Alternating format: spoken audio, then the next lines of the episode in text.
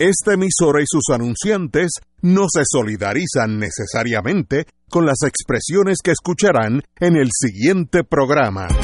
Son las 5 de la tarde, hora de escuchar Fuego Cruzado, el programa de más credibilidad en la radio puertorriqueña, en las voces de Ignacio Rivera, Néstor Duprey y sus panelistas invitados con su discusión política dinámica e incisiva de los acontecimientos más importantes del momento. Fuego Cruzado comienza ahora.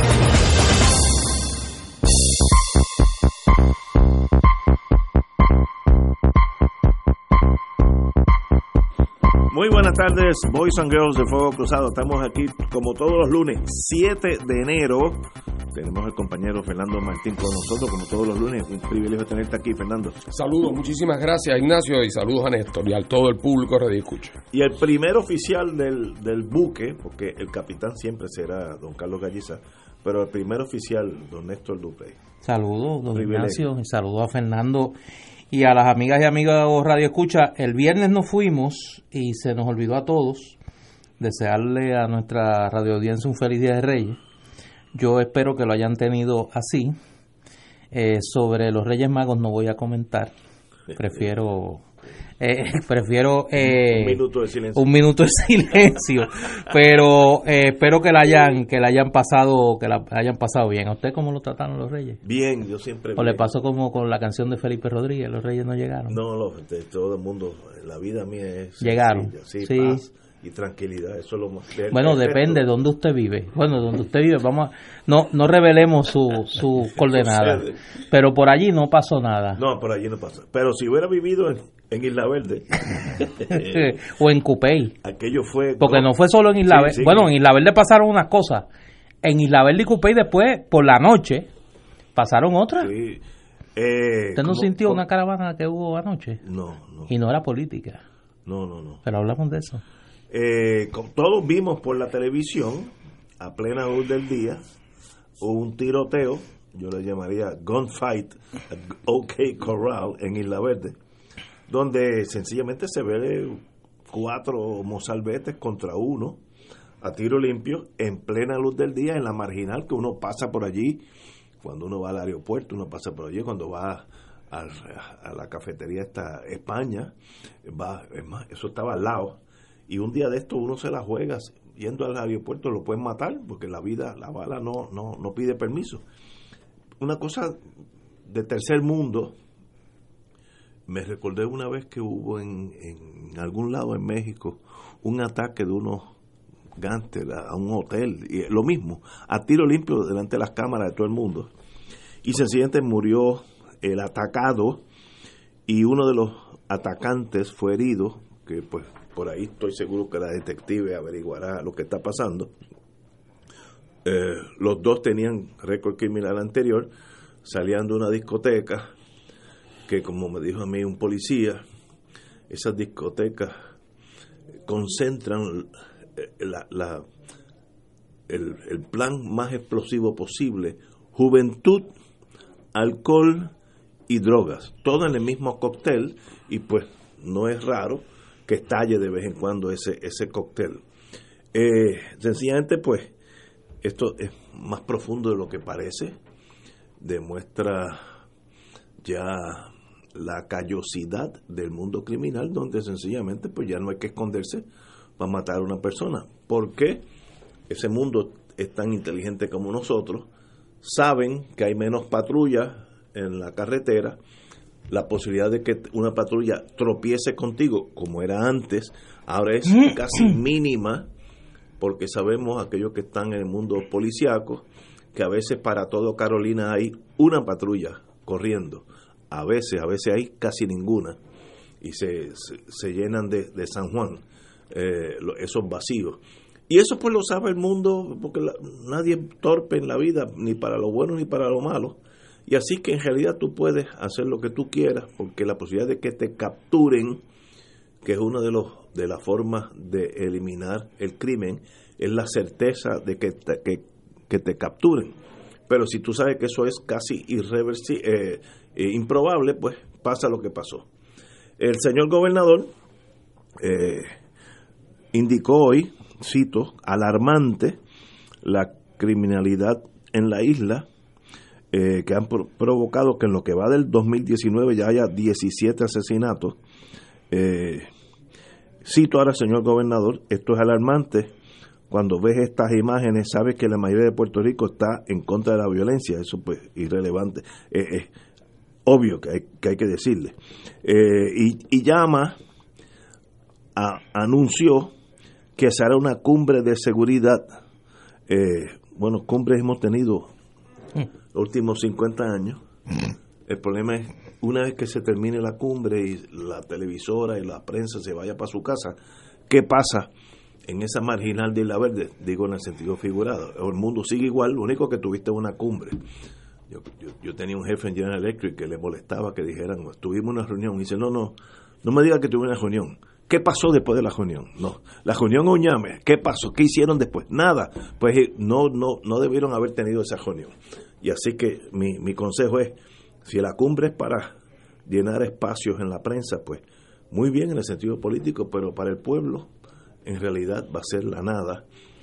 Hay un problema de criminalidad que saben que la posibilidad de ser capturado es mínima hoy en día, dada la, la, la crisis en la policía de Puerto Rico. Se han ido unos 5.000 efectivos en los últimos 20 años y sencillamente pues los que hay tienen menos eh, menos entrenamiento menos radio menos eh, patrullas porque Puerto Rico ha caído en, en, la crisis que todos conocemos. Esa es la realidad. ¿qué se hace? yo no veo grandes soluciones a prácticas.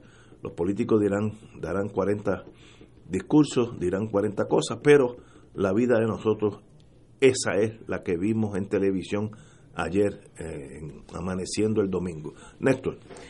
Yo voy a resistir la tentación al cinismo y voy a tratar de analizar esto de una manera seria porque me parece que lo que ocurrió ayer, domingo, eh, es lo suficientemente preocupante como para que comencemos a hablar de esto realmente en serio.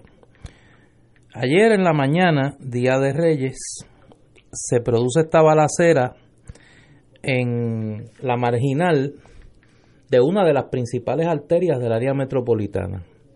La arteria del área metropolitana que conduce al aeropuerto de Isla Verde.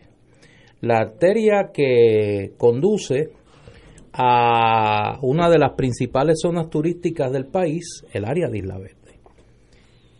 Eh, dejando a un lado, quizás es un toque cínico, la tragedia humana per se, yo no sé cómo a alguien no se le ocurrió el grave daño que eso crea, además del grave daño a la seguridad de los que allí estaban. Yo tengo un amigo que trabaja en líneas aéreas y me comentaba ayer que ayer era uno de los días de más alto tráfico. ¿Por qué?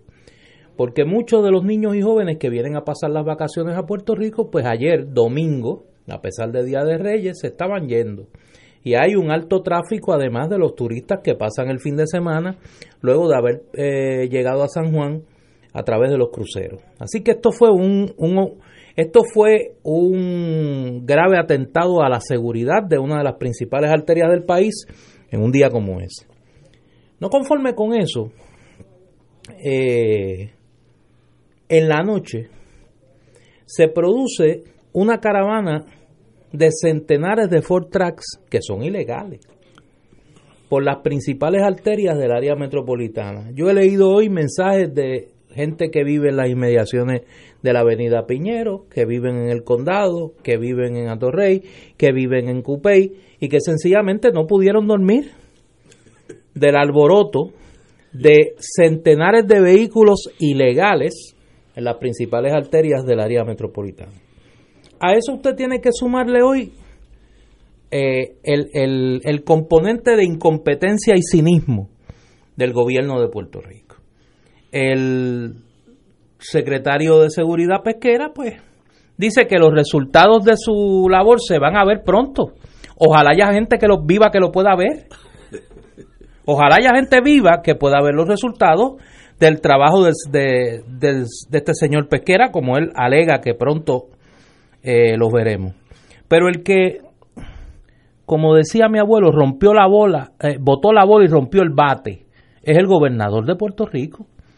El gobernador de Puerto Rico, como si fuera cualquier parroquiano, dice que está alarmado por la ola criminal.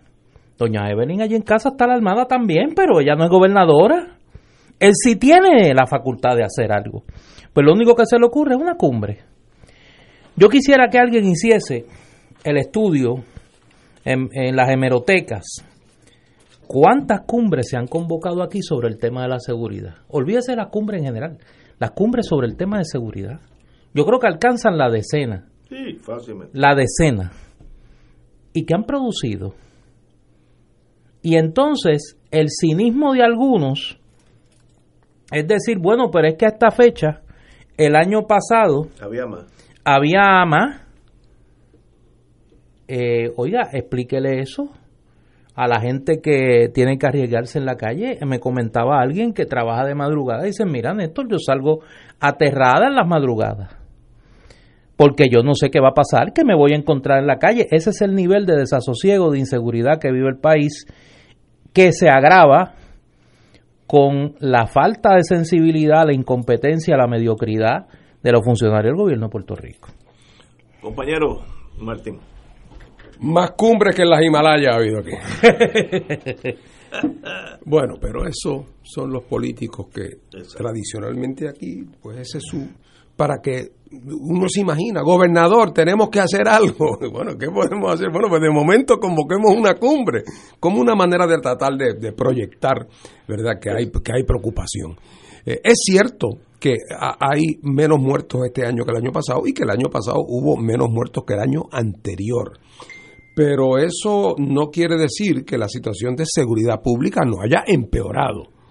Porque una cosa es que uno de los componentes del grupo del Cano mató a uno de los del grupo de Papo por el control de un punto allá en la orilla del callejón a las 2 de la mañana, eh, en un ajuste de cuentas entre dos negocios eh, eh, que está pujante, eh, que cuando ocurre un tiroteo de esa naturaleza en un área pública, eh, sensitiva, sensible, abierta, como, como es esta, pero además, y es que es indicativo de cosas muy preocupantes. En primer lugar, oye, esas armas, esas metralletas que yo escuché, o esos rifles preparados para funcionar como rifle, como, como tirando automáticamente, que sería, es un regalo de reyes eh, que recibieron estos muchachos ese día. Porque que yo sepa, en Puerto Rico no se fabrican armas. Eh, ¿De dónde vinieron esas armas? Bueno, pues esas armas vienen de Estados Unidos. El, casi el 100%, viene de Estados Unidos. ¿Quién controla aquí la frontera? Bueno, pues, Nadie. pues en, en teoría los Estados Unidos. Pero es que no, no hay frontera. No, no, no, pero son los que están a cargo Ah, de, la, de la jurisdicción sobre el tema de las armas. Eh, y entonces, pues, evidentemente eso está al garete. Y está al garete con respecto a Puerto Rico como está al garete con respecto a otras áreas de Estados Unidos. No estoy diciendo que el caso de aquí sea un caso peculiar. Lo que tiene el caso de Puerto Rico de peculiar es que por tratarse de un lugar ubicado estratégicamente en la cadena del transporte de droga desde el sur hacia el norte, pues se convierte en un lugar atractivo para los empresarios del mundo de la droga. Eh, y entonces esos empresarios del mundo de la droga se van afincando en Puerto Rico hasta el punto donde tienen la capacidad y los recursos para poder en efecto armarse a ese nivel, porque de eso es que estamos hablando. Juanito, el que tira piedra de una esquina, no consigue una metralleta de esa para de vez en cuando robarse un pollo o asaltar una gasolinera. Esto es parte de todo el equipamiento de, una, de unas grandes organizaciones eh, muy bien financiadas, muy bien estructuradas, que se pelean el control del mundo del narcotráfico en Puerto Rico, que cada vez tienen más fuerza y que cada vez encuentran a un Estado más débil. Porque otra vez, que la fuerza del Estado no llegue a las 2 de la mañana al callejón de Chencho, allá en las parcelas más remotas, no sería extraño pero que la fuerza del Estado y la presencia del Estado no llegue a las principales vías de comunicación a plena luz del día, es un indicativo que, que como dicen los abogados, la cosa habla por sí misma, res ipsa loquitur. Así que lo que estamos viendo es una, una desaparición de la capacidad del Estado. Claro, que es lo mismo que lo de los Ford Track. Lo Eh, mismo. lo mismo. Eh, el Estado es incapaz ya no de prohibir unas cosas clandestinas, subterráneas, escondidas. No, no. Es incapaz de, de- de- de poder impedir las violaciones a la ley que ocurren eh, en público y a plena luz, eh, tanto en el caso de la, del tema de las armas como en el tema de los Fortrack. Estamos viendo un, un verdadero, una especie de desaparición del Estado que funciona también en otros renglones en los renglones de la reglamentación, en los renglones, ustedes saben que una de las cosas que entre comillas descubrimos, descubrimos en este huracán en Puerto Rico es que un altísimo por ciento de las casas en Puerto Rico estaban construidas sin permiso y en los lugares donde no debían estar. Por no decir que después descubrimos cuando la gente reclamó que las propiedades tampoco estaban inscritas. O sea que eh, los roles mínimos del Estado de asegurarse que si hay una propiedad esté debidamente inscrita, entre otras cosas, para que pague las contribuciones que correspondan, Exacto, sí. si alguna. En segundo lugar, que esas, eh, eh, que esas propiedades eh, no estén construidas en el sitio donde el río cuando crece eh, eh, inunda, o en los sitios donde entran las marejadas. Y aquí, donde quiera que miramos, lo que vemos es que lo, nos queda todo lo malo, lo pesado, la grasa del Estado y nada de lo bueno del Estado, ni el orden, ni las reglas, ni la transparencia, Nada. ni la capacidad de protección, ni la eficacia en los, en los, en los servicios públicos. O sea, aquí nosotros el filete se fue si alguna vez lo hubo y lo que nos queda es el hueso eh, del Estado y hasta el hueso es cada vez eh, más pequeño e incapaz de poder cumplir sus funciones más básicas. De esta, de esta eh, cumbre, o de esta llamada a la cumbre, naturalmente ninguna persona sensata puede esperar nada, porque si ocurriera algo sería la primera vez que ocurre, un milagro. Eh, pero antes ciertamente no ha ocurrido, porque el problema es de tan hondo calado que uno ve que este gobierno, como los anteriores, tampoco ninguno ha puesto el ojo en el tipo de transformación fundamental que pueda variar el rumbo de el rumbo de, de deterioro que lleva la vida del país. Así es que amárrense los cinturones, porque desgraciadamente esta tragedia eh, escandalosa que vimos que de este tiroteo, que como ustedes han señalado, pone en peligro la vida de cualquiera que transite por allí. Es algo que vamos a ver cada vez con mayor frecuencia. Eh, antes de ir a la pausa, los federales, acaba de salir, colaboran en la pesquisa de la, la balacera de Isla Verde. Hay una ley federal poco usada que es Safe Streets Act, que cuando se estima que algún barrio o población no tiene ya eh, controles por el Estado o el municipio, el, go- el gobierno federal puede entrar, tal vez, me imagino que será por eso. Vamos a una pausa y continuamos con Fuego Cruzado. Fuego Cruzado está contigo en todo Puerto Rico. La oficina médica del Dr. Ramón Luis López Acosta, especialista en medicina de familia, provee servicio a pacientes adultos y geriátricos de manera continua y comprensiva, servicio de medicina primaria preventiva y de medicina intrahospitalaria a nuestros pacientes, localizada en la calle Lloveras 650, edificio Centro Plaza, suite 207, Santurce, cerca del Hospital Pavía. Llámenos al 787-725-7888. 725-7888 y haga una cita para evaluación. Aceptamos la mayoría de los seguros médicos Advantage y comerciales. Radio Paz te ofrece el mejor motivo para levantarte temprano y disfrutar el comienzo de un nuevo día de lunes a viernes con Enrique Liboy y Radio Paz en la mañana. La dosis perfecta de noticias, deportes y éxitos musicales de todos los tiempos, humor y curiosidades, calendario de actividades y tus peticiones musicales por el 787-300-4982. Conéctate con el 810 AM de lunes a viernes con Enrique Liboy y Radio Paz en la mañana. Todos los miércoles de 4 a 5 de la tarde le ofrecemos el programa Infoempresas y algo más. En este espacio entrevistamos a empresarios de la casa, prospectos y actividades que están haciendo el trabajo de llevar adelante la economía de nuestra isla. Y ese algo más es la integración a las 4 y 30 de la doctora Olga Meléndez con su espacio ¿Qué pasa en casa? Donde la comunidad es el protagonista y ella, a su especial estilo, les ayudará a encontrar soluciones. La cita todos los miércoles a las 4 de la tarde por el 810 AM Radio Paz y Radio Paz 810.com, donde ser mejor es posible.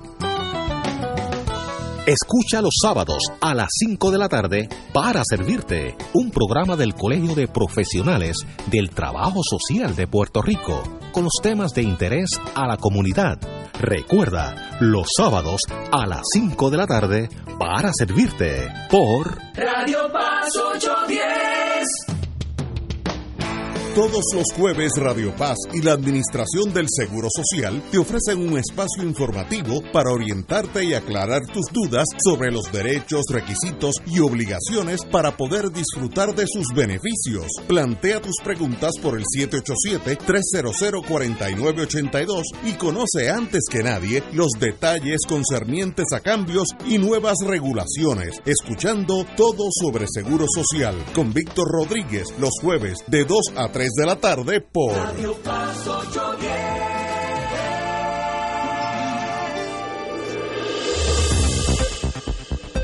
Y ahora continúa Fuego Cruzado.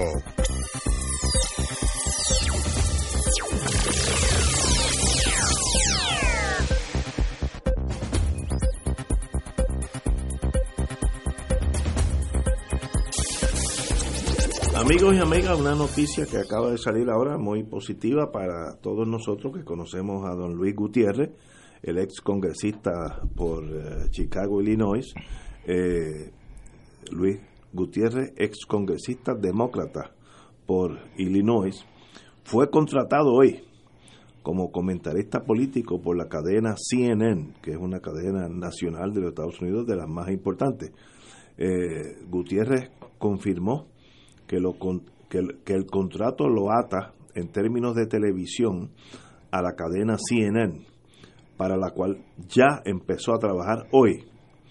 Eh, este legislador trabajó por 26 años por el Distrito 4 de Chicago, Illinois.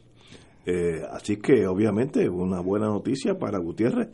Eh, Gutiérrez dijo que el acuerdo le permitirá seguir vinculado a CNN una vez se mude permanentemente a la isla a partir de mayo de este año. Así que obviamente sus planes de residir en Puerto Rico no se alteran. Veremos cómo eso se hará.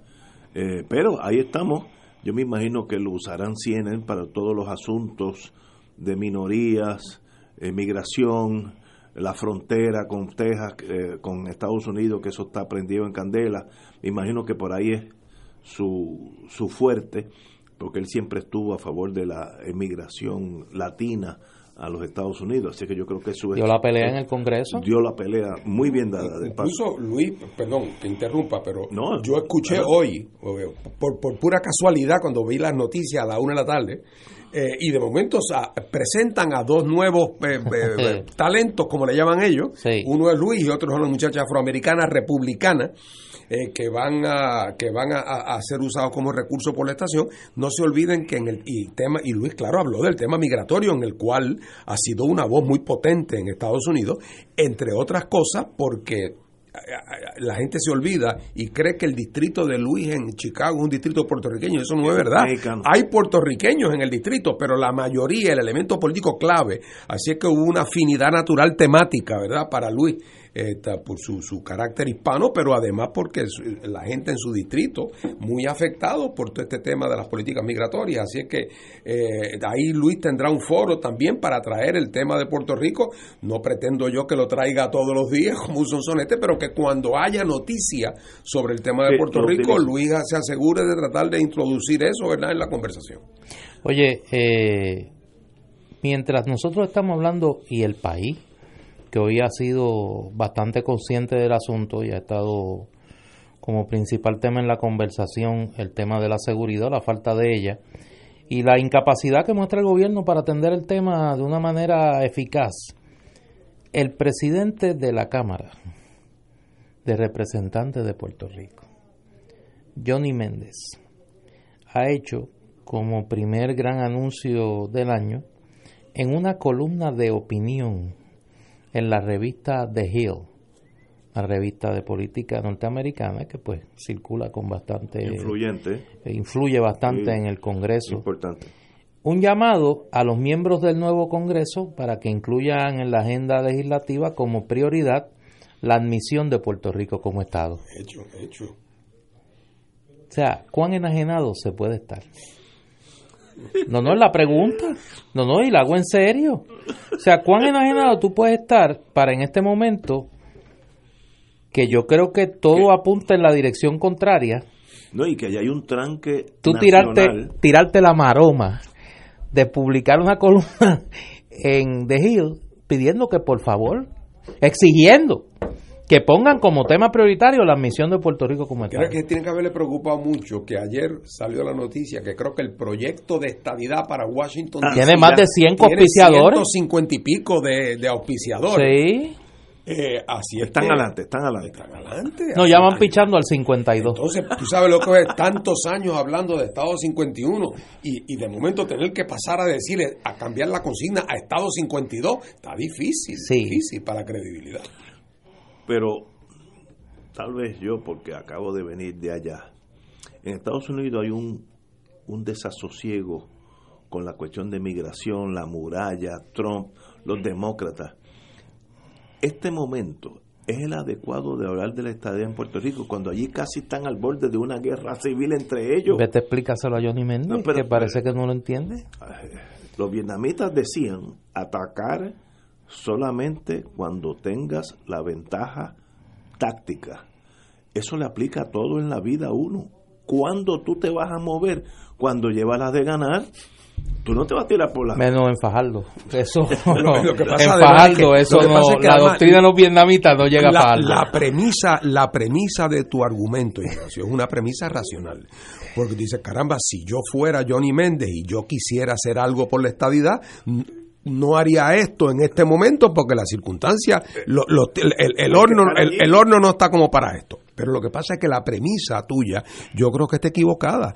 Él no lo hace porque piensa que esto va a prender como candela en el Congreso de los Estados Unidos, ni lo hace porque piensa que en el Congreso hay buen ambiente, porque Johnny Méndez tiene que ser una persona con dos dedos de frente y tiene que haber visto que durante el último año las iniciativas de eso no llegaron en un sitio. Tiene que ser la explicación otra, que Johnny le está hablando a su base, está Sí, como sí. Trump con los otros. Sí, Entonces, sí. en un momento donde se están hablando de otras cosas, él quiere aparecer en la lista de lo que puso la pica en Flandes, diciendo ha llegado la hora de bregar con el tema de la estadidad, pero no es porque él crea ni que eso va adelante. Es, es como una cumbre, es su versión de la cumbre. Es la pero, versión de la cumbre. Pero una cumbre en que está él solo. Oye, y de hecho, hablando, Una cumbre soleada. oye, y de hecho, hablando de este tema, eh, de la muralla, el presidente Trump se anunció esta tarde, va a dar un mensaje a la nación norteamericana mañana a las 9 en prime time, en hora pico, desde la oficina oval. Es el primer mensaje como presidente en dos años que da desde, desde ese lugar, que es el lugar eh, tradicional que usan los presidentes para mensajes de alto alto interés de seguridad nacional de los Estados Unidos. Así que mañana a las 9 él ha pedido tiempo tiempo a las cadenas de televisión que se lo han dado para hablar del tema del el muro y de las amenazas a la seguridad nacional de los Estados Unidos. Así que hay que ver por dónde vendrá. Hay que oírlo y mañana... Ya había adelantado en el fin de semana que no descartaba decretar un estado de Sí, emergencia bueno, este, exacto. por el tema y yo creo que ahí ya estamos hablando palabras Bueno, mayores. Yo, yo quisiera, de- brevemente me Sí, pongo Vamos, vamos a hablar de eso. mi sombrero de, de ex profesor de Derecho, eh, me, me- me quito de la política un momentito y señalo que de todas las veces que yo he oído hablar de las llamadas crisis constitucionales, esta es la que potencialmente pudiera serlo. Eh, ¿Por en- qué, eh, porque el ordenamiento jurídico norteamericano que permite en ciertas y más cuales circunstancias ciertos poderes de emergencia para el presidente, esos poderes no incluyen el uso de las fuerzas militares dentro de los Estados Unidos. Cuando Katrina hubo que hacer una enmienda a la ley para autorizar que personal militar se pudiera utilizar en el rol en el rol de, de law enforcement que se utilizó patrullando como patrullaban, ¿se acuerdan? Por las calles de, de, Nuevo, de Nuevo Orleans. No es meramente llevándole agua a los viejitos, no, no, eso lo puede hacer cualquiera. Pero en el rol de law enforcement eh, y el uso, por ejemplo, de recursos militares para trabajar en obras civiles que son proyectos que no son proyectos militares, está severamente restringido por ley. Eh, así es que eh, eh, si Trump se va a poner a coquetear con que si no le dan el dinero, él a la brava va a utilizar recursos militares y, fondos de emergencia que están en el presupuesto militar para asuntos de esta naturaleza, ahí sí que se está metiendo en aguas calientes y demás está decir que ese pleito va a llegar al Tribunal Supremo de los Estados Unidos en lo que se baña un loco, ¿eh? Eh, enseguida, porque eso va al corazón del tema de hasta dónde llegan los poderes presidenciales en un área tan absolutamente álgida como es el área del uso de, los, de, recursos eh, militares, tanto económicos como físicos, para propósitos de law enforcement interno. Estoy totalmente de acuerdo. Eh, las Fuerzas Armadas están prohibidas por la Constitución americana de, de ser policía interno nacional. La excepción a esa regla es la Guardia Costanera porque no está bajo el Departamento de Defensa. Es un jugando a los abogados.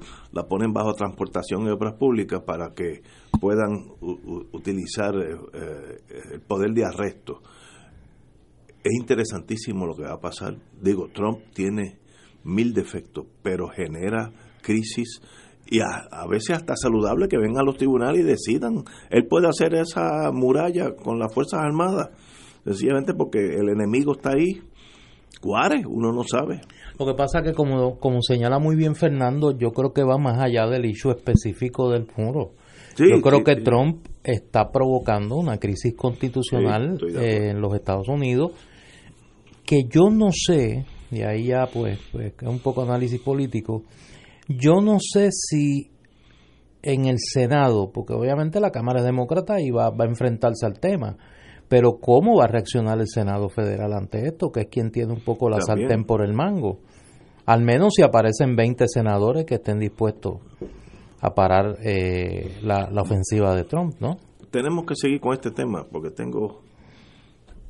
Y ni hablar del cierre del gobierno federal, que ya hoy entra sí, en, en su segunda fase, ¿no? Que puede durar meses. Ilimitadamente. Vamos a una pausa, amigos. Fuego Cruzado está contigo en todo Puerto Rico.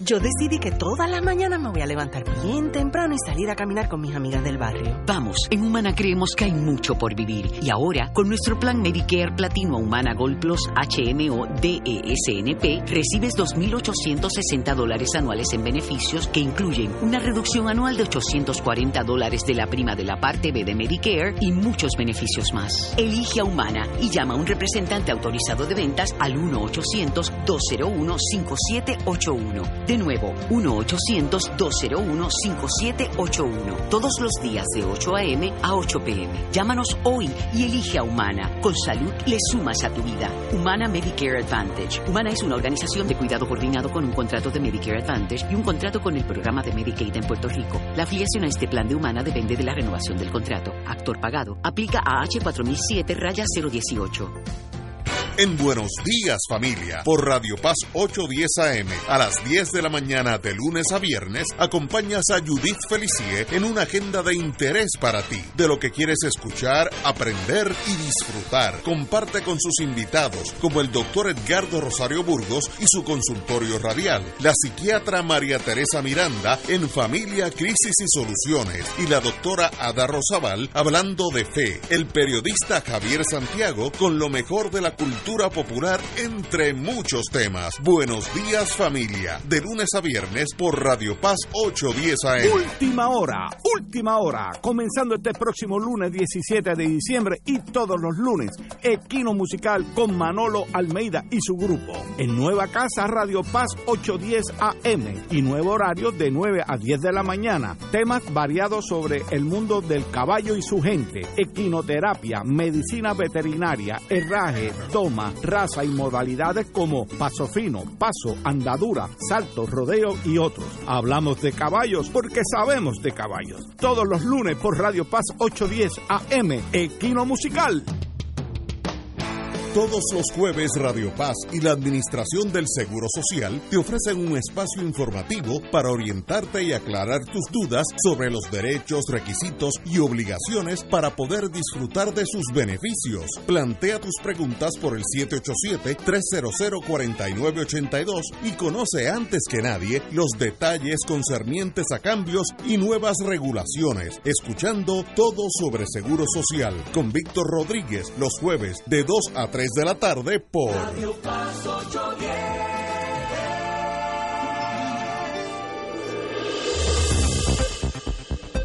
Y ahora continúa Fuego Cruzado.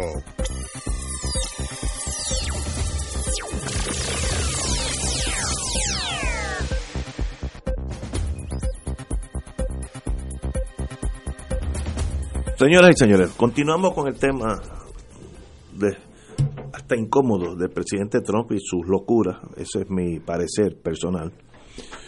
Pero hay que aceptar la vida como es y no como uno quiere que sea. Yo me sorprendí, yo acabo de llegar, como todos saben, tuve dos semanas en the US of A, como yo diría, y me sorprendo el endoso que tiene Trump de las personas que menos uno se imagina, incluyendo latinos. Yo estuve allí en Texas, no estoy hablando de temas teóricos, y yo creo que la base de él es que como la economía está tan y tan y tan bien, en Texas hay lo que se llama negative unemployment. O- Otra palabra, el estado de Texas necesita más gente de los que ya están todos trabajando. Entonces tiene que importar gente de Arkansas, de, los, de esos estados colindantes, Nuevo México, Luisiana, y con eso no dan abasto. Esa es la fuerza de él. Esa economía genera un sentido de prosperidad que sabemos los economistas, que yo no soy economista, pero los economistas sabemos que es cíclico. Pero el que tiene 25 años y esta es la primera vez que tiene un trabajo y se lo pelean otras industrias, ese el mundo de él, es brillante. El hijo mío inauguró una, nos llevó a unas oficinas nuevas de la General Motors en Austin, Texas, que parece Star Wars. Y se, se acaban de hacer hace medio año, pero los que están allí están cómodos porque están con la vida entera ante ellos, mayormente jóvenes, los que son los que trabajan allí. Esa es la fortaleza de Trump y desgraciadamente esa economía por ahora sigue en ese ritmo de crecimiento salvaje. Eh, cualquier persona que desee trabajar eh, y entre a ese estado va a trabajar. Ah, que no sea abogado, puede trabajar en una cafetería, sí, pero tiene trabajo. Y los inmigrantes usualmente empiezan por donde empiezan. Así que me sorprendió. Allá hay muchos anuncios de una cosa que para mí es hasta incómoda. Eh, hay un muñequito que ellos hacen como un osito con pelos rubios que la gente compra y pone en los carros y en las casas, que es una imagen de, de endoso a Trump. Le llaman Trumpy Bear. Trumpy con Y, Bear.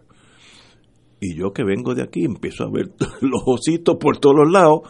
Digo, espérate, el mundo no es como de- desde la perspectiva puertorriqueña. Estados Unidos está cómodo con el nacionalismo a rajatabla de él. Yo creo que eso es, tal vez sea mi, mis problemas emocionales. Yo creo que eso dura, eso no es fi- infinito, eso dura un tiempo.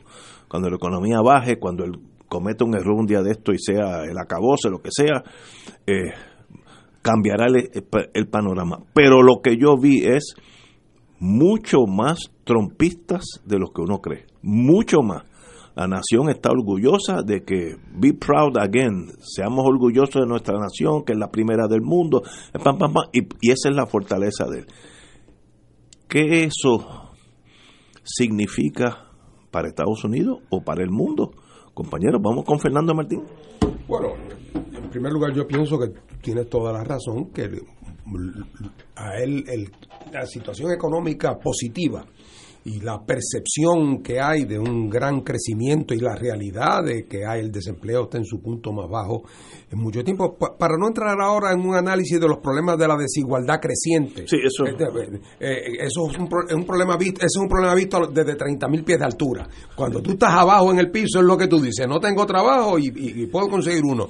Y si no me pagan mucho, puedo conseguir un segundo trabajo. Exacto. Eh, así es que, eh, y eso pues evidentemente hace que la gente que se sentía, tú decías de la planta de General Electric o las oficinas, General Motors. uno de los de General Motors, uno de los grandes reclamos de Trump, sea cierto o sea falso, es que él vino a detener la hemorragia que había de las plantas americanas yéndose Eh. para afuera. Así que bueno, sobre si la General Motors está o no en Austin por él o no, es un- es un debate científico.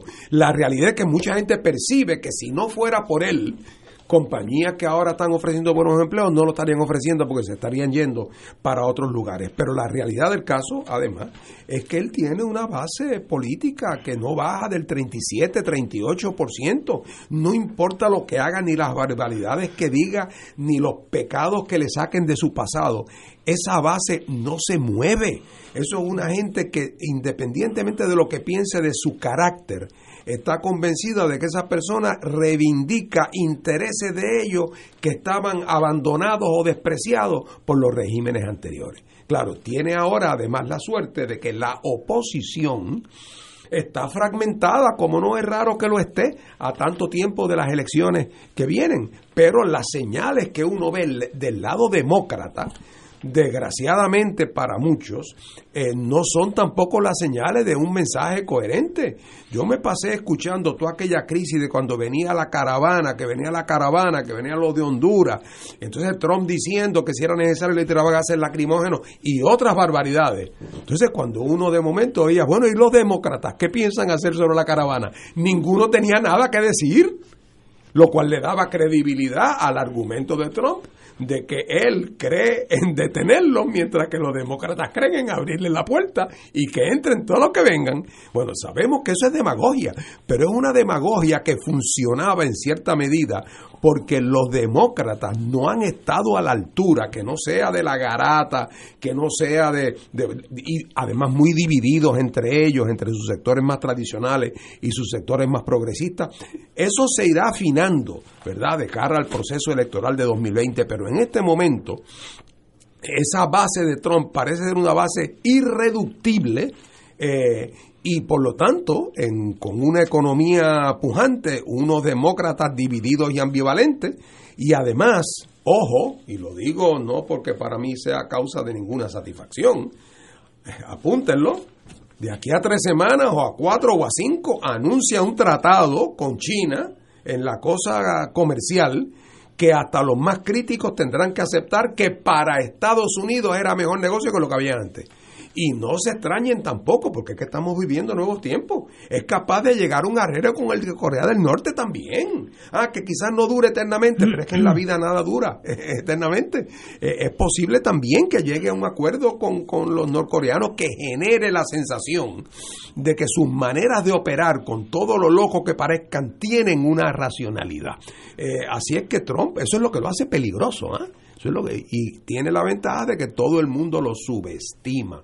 Yo no lo he subestimado nunca. Yo creo que el, el análisis en cuanto al respaldo que tiene Trump es que es correcto. O sea, Trump tiene una base de un 35, un 37, 38% que no se mueve. O sea, el hombre puede hacer lo que sea y se mantiene. Ahora, yo creo que la gran apuesta de los sectores eh, cuerdos en los Estados Unidos es, número uno, que haya un deterioro mayor de la economía. Ya hemos visto unas señales en, eh, en Wall Street, la, la, conducta del mercado a la baja en, en- muchas ocasiones a unos niveles eh, históricamente eh, pues alarmantes, ¿no?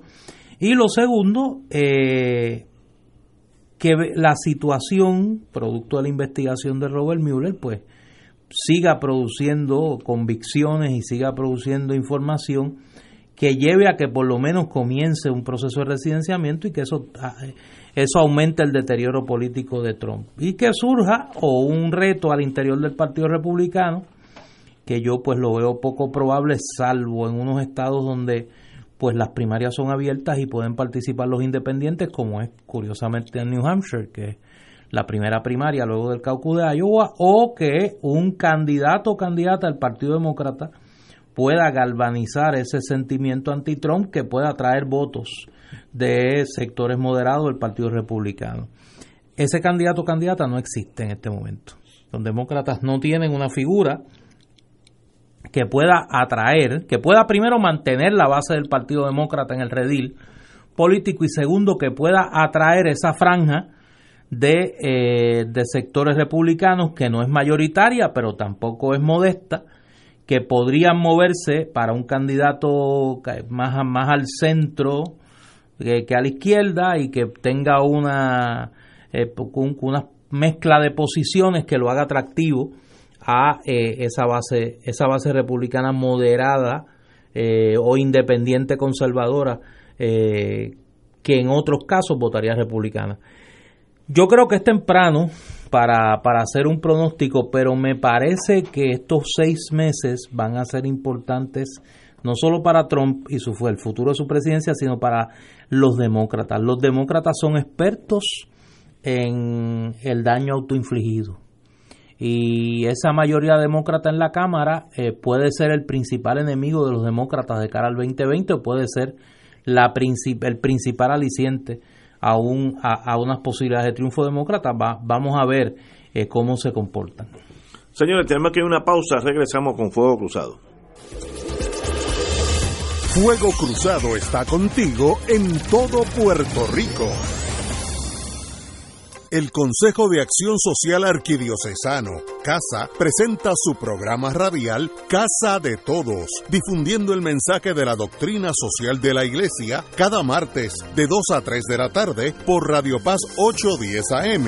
Conoce este instrumento que utiliza los valores y principios del Evangelio para analizar nuestra actualidad social, velando por la dignidad del ser humano. Casa de Todos, martes de 2 a 3 de la tarde por Radio Paz 810 AM. Anímate, pues queremos invitarte a una experiencia única, a visitar la tierra donde nació, vivió, murió y resucitó nuestro Señor Jesús, que marcará, transformará y desatará un proceso de crecimiento espiritual. Anímate y ven a orar con las Sagradas Escrituras y a tener un encuentro personal con Jesucristo, pues no somos turistas, somos peregrinos. Podrás celebrar la Santa Misa en los santos lugares y el sacramento de la confesión. No te arrepentirás de ir, del 29 de mayo al 9 de junio. Los precios que te ofrecemos son con las tres comidas diarias incluidas y pasaje aéreo con sus impuestos. Para más información llama a los teléfonos 787-929-4070 y 787-755-8670. Director espiritual y coordinador, Padre Danilo Martínez Duarte. Llama ya.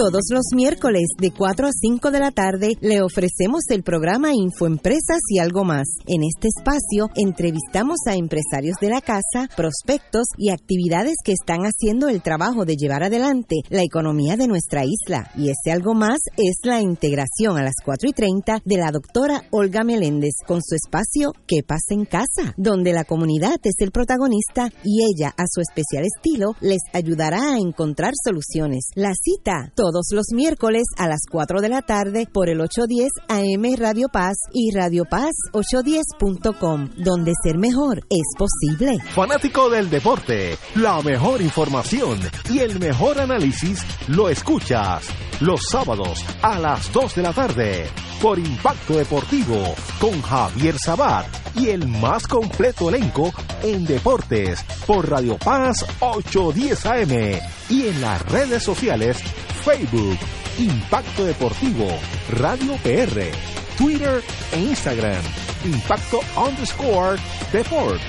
Juntos, impactando el deporte nacional. Y ahora continúa Fuego Cruzado.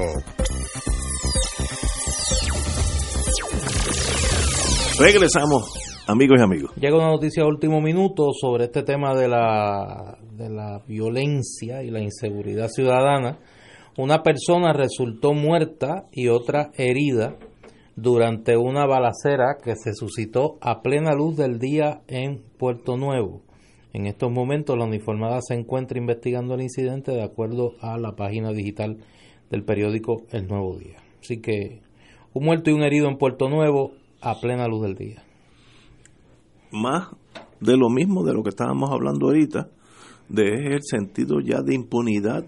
Sé que no me van a coger porque la policía que pasaba aquí cada dos horas, ahora pasa cada dos días, por tanto ya pasó, necesito dos días sin patrulla. Eso lo sabe el, el mundo, está lleno de gente inteligente de todos los niveles y en, y en ese submundo hay mucha gente astuta y saben cómo es, cómo que se bate el cobre.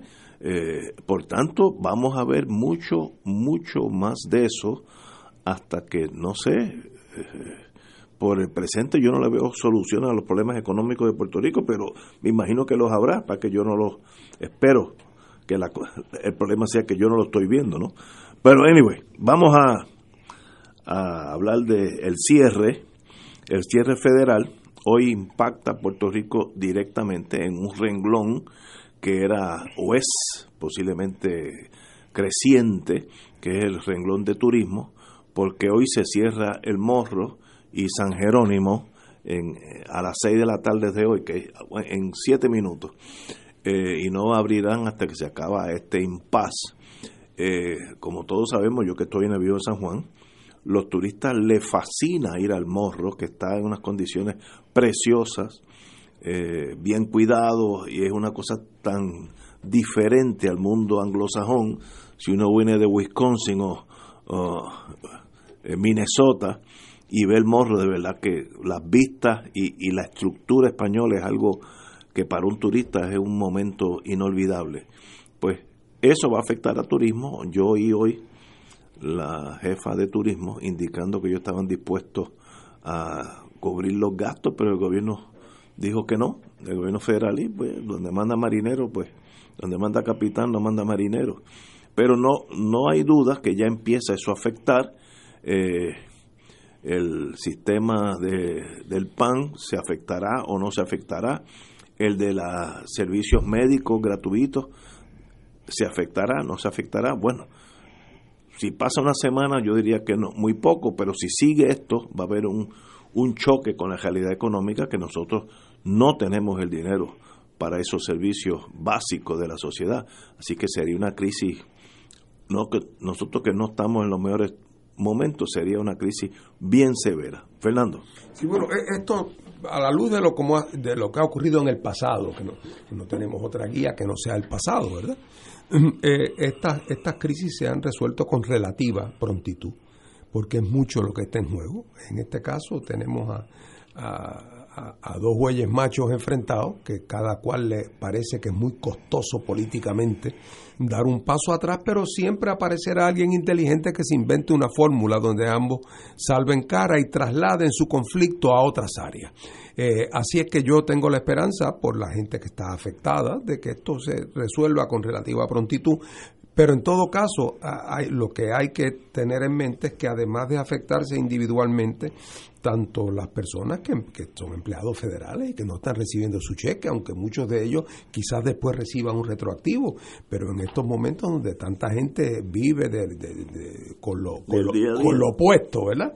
Eh, pues uno puesto y uno quitado, pues entonces pues resulta que esa gente se afecta. Igualmente hay servicios que se ofrecen, pero también y esto debe ser de especial preocupación para el gobierno de Puerto Rico. El gobierno de Puerto Rico tiene 18, por no decir mil propuestas ante agencias federales pidiendo dinero, reembolsos, 17 cosas que requiere un burócrata sentado en un escritorio moviendo papeles y ya alegadamente muchos de, esas, de esos fondos están ya atrasados. Eh, y por lo tanto, en la medida en que el gobierno federal se va paralizando, eh, pues ahí hay otro argumento u otro pretexto más para los que allá no tienen interés en, mover el inventario. Eh, hay otro argumento más de que en Puerto Rico, bueno, esto no se lo podemos hacer llegar porque acuérdense como el gobierno estuvo parado dos meses, así es que eso debe ser especial de especial preocupación política para el gobernador Rosselló, pero pero naturalmente creo que el número que escuché esta mañana en algún sitio que hay cerca de 4.000 empleados federales en Puerto Rico eh, afectados por eso y son 4.000 familias que se le trastoca su vida económica de, de la noche a la mañana.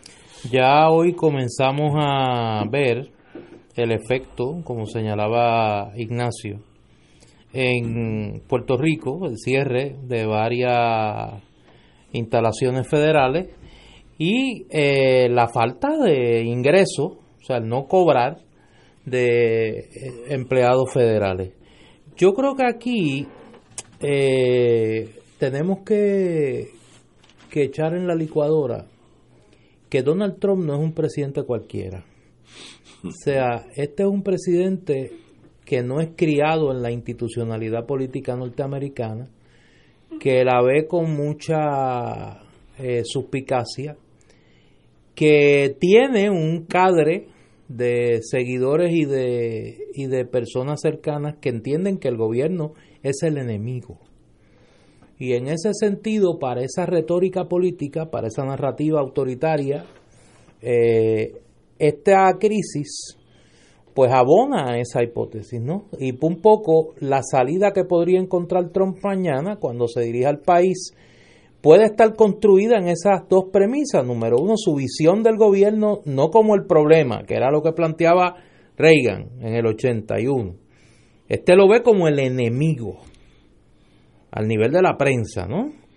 Y eh, en segundo lugar, alimentar la principal promesa de campaña, que es el asunto del muro. Por eso, yo, yo ahí discrepo un poco de Fernando, yo no estaría tan seguro que aquí eh, podemos ver una solución rápida, ¿no? Sí, podríamos ver a un sector del Partido Republicano, particularmente en ese Senado, que a raíz de eventos como la salida de James Mattis, como la salida del general Kelly, el jefe de gabinete, con la salida de los adultos y de los, los relativamente cuerdos de la administración Trump, comience a preocuparse y a distanciarse de Trump y la búsqueda de una salida al tranque, al tranque presupuestario podría ser esa primera, ese primer alarido de alguna independencia de criterio de un sector republicano en el Senado. Pero eh, hay, hay que mirarlo con cuidado porque si algo consistente tiene Donald Trump es que es muy difícil de predecir. Sí, no, y que se la juega, tira los dados en la mesa y eso lo, lo diferencia de los políticos que usualmente antes, antes de tirar los dados piensan lo que van a hacer. No, este los tira y luego ve si el número le salió bien o mal, allá ellos. Uh, es peligroso en el sentido que es valiente, en el sentido negativo, pero es valiente. Vamos a una pausa, amigos. Fuego Cruzado está contigo en todo Puerto Rico.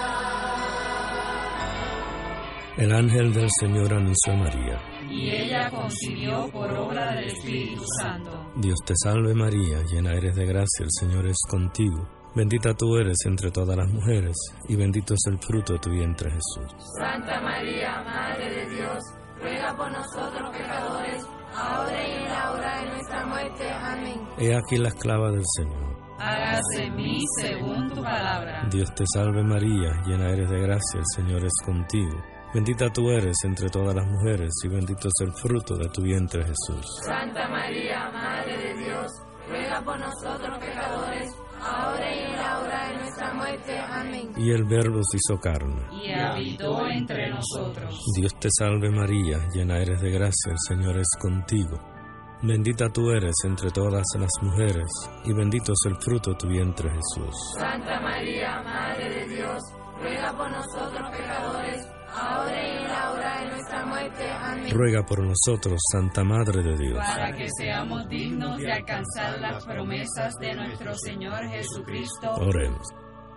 Derrama, Señor, tu gracia sobre nosotros, que por el anuncio del ángel hemos conocido la encarnación de tu Hijo, para que lleguemos por su pasión y su cruz a la gloria de la resurrección, por Jesucristo nuestro Señor. Amén. Gloria al Padre, al Hijo y al Espíritu Santo. Como era en un principio, ahora y siempre, por los siglos de los siglos. Amén.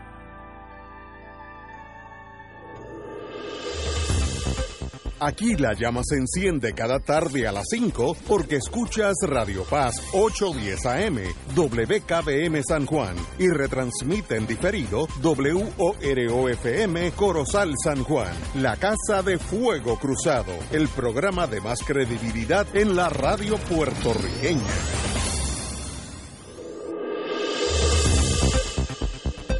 Y ahora continúa Fuego Cruzado.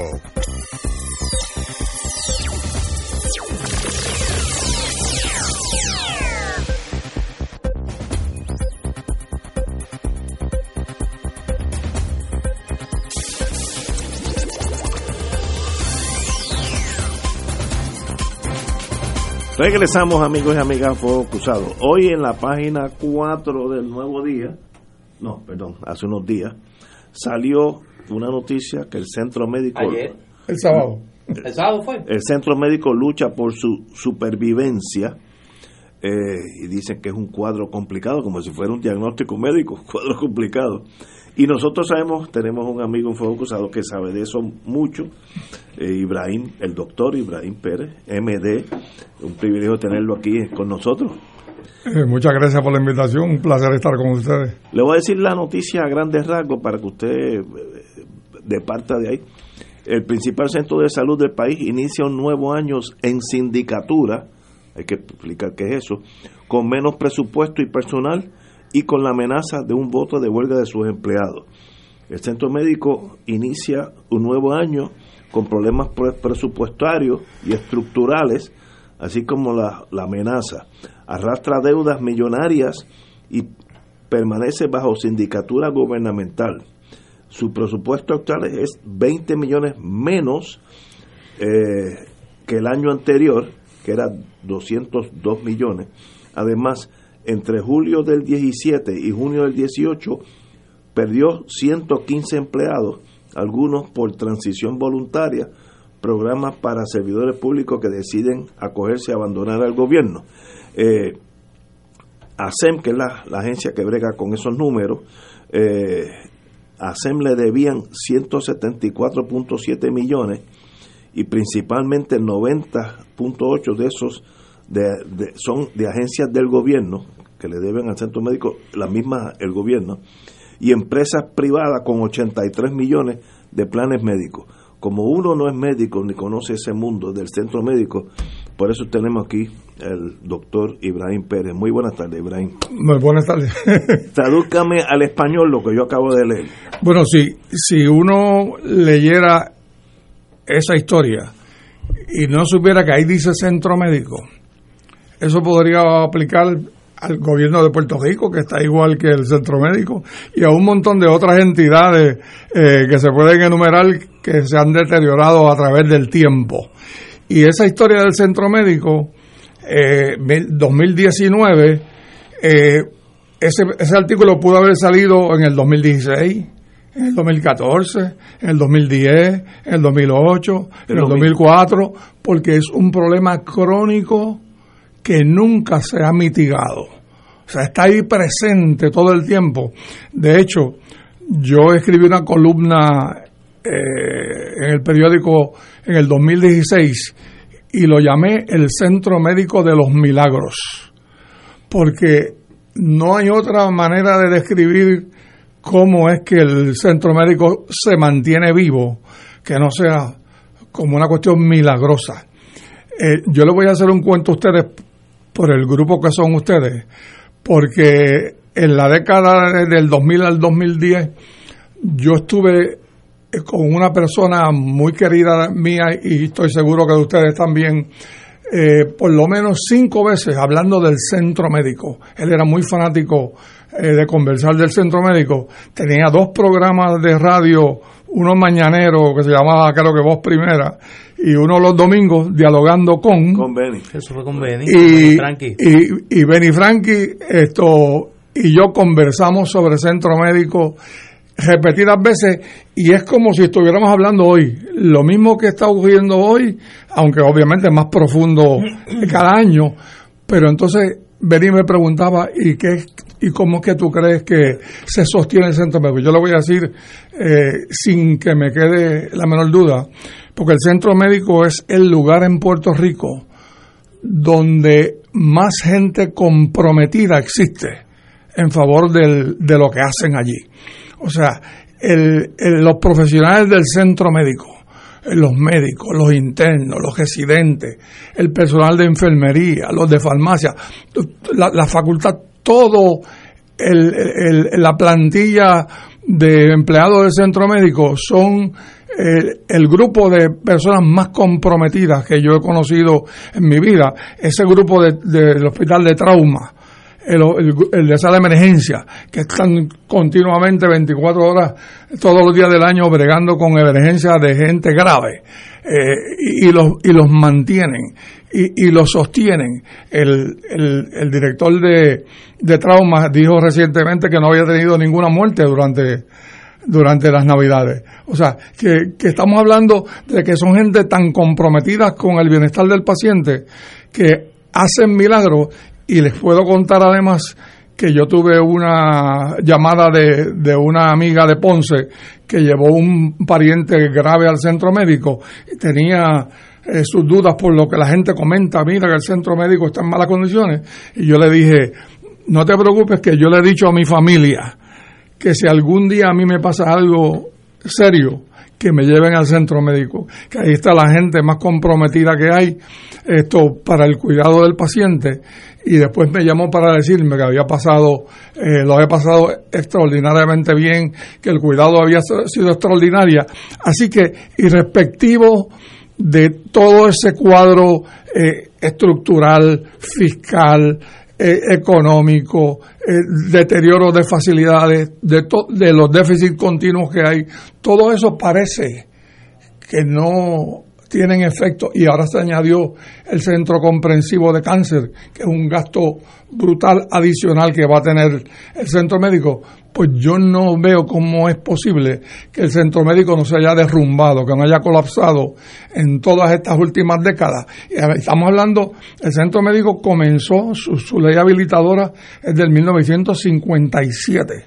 O sea, tiene 61 años de su ley habilitadora yo llegué allí de estudiante en el 1960, cuando apenas estaba comenzando. Así que ese es un cuadro horrible cuando uno lee la noticia, pero cuando uno va allí y recibe cuidado en ese lugar, sale maravillado de cómo es que ante ese cuadro fiscal los resultados sean tan buenos. Si yo fuera gobernador o presidente del mundo, yo le dije a doctor Ibrahim Pérez, yo tengo el poder de lograr todo lo que usted me pida para arreglar el centro médico. Yo tengo el dinero, la, gente. ¿Qué usted me diría a mí? ¿Por dónde usted empezaría para arreglar lo que hay que arreglar? Si es que hay que arreglar algo, la cuestión económica, ¿por dónde usted empieza? Tiene el poder absoluto, va a hacer lo que usted quiera. Yo he tratado, eh, por las últimas eh, cinco administraciones, vamos a decir, de conseguir que eso ocurra, de que nos sentemos a bregar seriamente con el centro médico, pero por alguna razón los políticos le tienen miedo a, ciertas cosas y a la salud parece que es una de ellas, no se atreven a tocarla. Eh, no es que le hayan hecho daño al centro médico, porque no le han hecho daño, pero tampoco le han hecho bien. Y por lo tanto no han tomado las acciones y, pasan las administraciones y nadie se atreve a meterle mano al problema. ¿Y, cuáles son las fallas principales? No, no, es que, es que las fallas habría que habría que comenzar, eh, del, como, como, como Néstor hace, habría que conocer la historia para llegar a lo que, pero vamos a hablar un poquito, un poquito de la historia, eh, corto, para que ustedes vean dónde. El centro médico comenzó eh, como un grupo de, entidades. En aquel momento, en, en, la década de los 60, había cinco hospitales allí, que era el hospital universitario que conocemos hoy todavía, ese era el sanatorio Ruiz Soler, que eh, construyeron en el 52 y lo convirtieron en hospital universitario en el 60 cuando yo llegué, llegué allí de estudiante. Estaba ese hospital universitario, eh, era el taller de práctica de la Escuela de Medicina, estaba el manicomio que todavía está allí, eh, en ese lugar, estaba el hospital oncológico, estaba el Hospital Industrial de Fondo Sobre Estado y el Hospital de la Capital, el municipal, que se mudó de Santurce al centro médico. Así que era un grupo de cinco hospitales que iban a tener un, un, área central, una oficina central que se llamó Corporación de Centro Médico, que iba a conducir unos servicios centralizados para servir a los cinco hospitales. Ese servicio centralizado que tenía que ver con seguridad, eh, dieta, lavandería, jardinería, todo un montón de operaciones que sirvieran a las cinco hospitales de manera que hubiera una economía de escala y hubiera una economía en la compra de materiales y de suplidos para que no para que cada institución no tuviera que hacer sus propias compras. Ok, pues ese el concepto era muy bueno y, había el, el, concepto de servicios centralizados, que, que, es lo que es centro médico, pero a través del tiempo, desde la década del 60 para acá, el centro médico, en aquel tiempo teníamos un millón de habitantes menos que ahora. Ahora somos tres y pico, antes éramos dos y pico. Y el centro médico ha crecido tanto y tanto y tanto. Y le han añadido tantas y tantas y tantas cosas. Para que tengan una idea, el centro médico eh, tiene actualmente 30 mil visitas eh, diarias. Leí eso en la prensa, que es increíble. Ustedes saben quién tiene más, quién es el único lugar aquí que tiene más de 30 mil visitas diarias. No es el aeropuerto. El aeropuerto eh, recibe 9 millones de pasajeros al año. El centro médico, 11 millones. El único otro lugar que tiene mucho más gente, 25 millones, es Plaza de las Américas el segundo a Plaza de las Américas en términos de movimiento de, gente. Esas 30 mil visitas diarias, eso es más población que 30 pueblos de Puerto Rico. Eso, eso, es, una, una gran una gran, un gran centro comercial, una gran plaza de mercado. Es un lugar enorme y el lugar se ha puesto tan difícil que, por ejemplo, en, en Plaza de las Américas hay creo que 12.000 estacionamientos, en el centro médico hay 3.000 estacionamientos. O sea, la gente no cabe y usted va al centro médico, las calles están muy deterioradas, la gente está estacionándose en cualquier sitio que puede, esto porque no hay, no hay lugares, o sea, está demasiado hacinado el centro médico y por lo tanto el centro médico necesita hacer una, que yo lo digo en el, artículo, una reestructuración, una reinvención. Hay que hacer un inventario de lo que tiene el centro médico actualmente, de los múltiples servicios que tiene, hay que coger cada servicio para saber si es un servicio perdidoso, si es un servicio que deja dinero, porque allí prácticamente desde la reforma para acá las pérdidas han sido millonarias todos los años. Lleva 20 años consecutivos perdiendo dinero. O sea que siempre termina... Está operando con déficit desde el 2000. Exactamente, 1998. Con déficit todos los años. Y está en sindicatura, tuvo que coger una línea de crédito del, del Banco Gubernamental. Y uno dice, ¿cómo puede seguir operando de esa manera? Ok, pues que no tiene manera de, no tiene autofinanciamiento, no, no tiene sustentabilidad. irónicamente, Ibrahim, el principal deudor o uno de los principales deudores del centro médico el, gobierno. es el departamento de salud. Correcto que tienen los dos hospitales que más consumen que es el hospital pediátrico adulto y el hospital pediátrico esto eh, infantil el, pediátrico y el, y el adulto eh, que los dos eh, tienen su propia crisis. que tienen su propia crisis pero que en adición a eso es el deudor principal del, del centro médico. Tiene por ejemplo la ACA que es una agencia de gobierno, el 80% de, los de los traumas son de ACA, pero entonces la ACA no paga ni la mitad de lo que vale un día paciente en el centro médico. O sea, no paga ni la mitad de lo que cuesta. dice el director de de emergencia que de cada dólar que gasta ASEM, eh, el ASEM recupera eh, en lo que factura 37 centavos. O sea, que, que el dinero, que el ingreso es menos de la mitad de lo que valen las cosas. hacen para los que no lo sepan, es la corporación pública que administra el centro médico. Correcto. Administración de servicios médicos. Porque la, la metodología de tratar de recobrar el dinero no funciona o porque hay un techo que por más eficiente que sea la recuperación, eso es lo que se puede sacar. No, eh, eh, esto tiene dos partes. Al principio funcionaba porque había este grupo de entidades que eran lo que llaman entidades participantes. Y el centro médico tenían un presupuesto, gastaban y entonces a final, a final de año se cuadraba ese presupuesto porque estas cinco entidades tenían que poner la parte del bote que les correspondía y terminaban en un presupuesto balanceado porque cada uno era responsable de eso. Pero ¿qué pasa? Cuando llega la reforma en el 1993 y los años siguientes, empezando en el 98 que empiezan los déficits grandes, entonces ya no son las entidades del centro médico las que ponen el dinero para mantener el balance presupuestario. Ahora la aseguradora unilateralmente establece las tarifas. Por ejemplo, un día paciente que dije en la unidad de trauma cuesta 2.200 dólares. Vale un día de un paciente de trauma, un paciente en ventiladores y con todo tipo de, de problemas pues la, la ACA paga 900 dólares o algo así. O sea, no hay, entonces, a través del sistema de, de, las, las, aseguradoras, ninguna de ellas paga ni remotamente la mitad de lo que cuestan los servicios. Por lo tanto, cada día, cada servicio es déficit y déficit y déficit, porque sencillamente no hay manera de cuadrar nunca el presupuesto. Vamos a una pausa, continuar con este tema, porque mi pregunta es, ¿y qué hacemos ahora? Pero vamos a una pausa primero. Fuego Cruzado está contigo en todo Puerto Rico.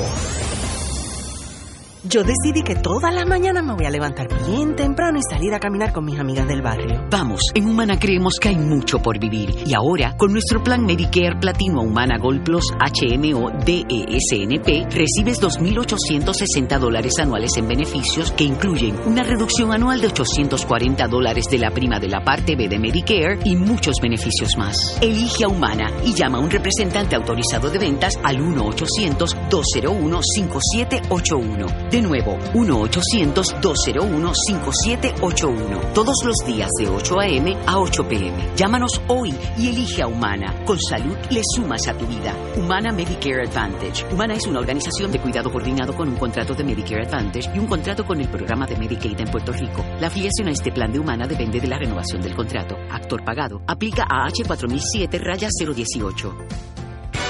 Buenos días familia. Es la casa a la que siempre puedes llegar sin invitación. A las 10 de la mañana, Judith Felicie es tu anfitriona para conversar sobre medicina, psiquiatría de niños y adolescentes, artes, derecho, valores y fe. Todos los días por Radio Paz 810 AM. Buenos días familia. Donde una conversación parece demasiado corta. Buenos días familia. De lunes a viernes por Radio Paz 810 AM. 2.6 millones de autos en Puerto Rico, algunos de ellos con desperfectos.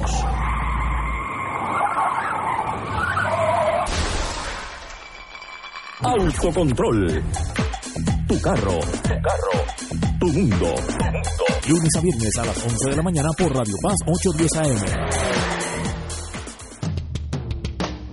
Todos los jueves Radio Paz y la Administración del Seguro Social te ofrecen un espacio informativo para orientarte y aclarar tus dudas sobre los derechos, requisitos y obligaciones para poder disfrutar de sus beneficios. Plantea tus preguntas por el 787-300-4982 y conoce antes que nadie los detalles concernientes a cambios y nuevas regulaciones, escuchando todo sobre Seguro Social con Víctor Rodríguez los jueves de 2 a 3 de la tarde por Radio Paz 810.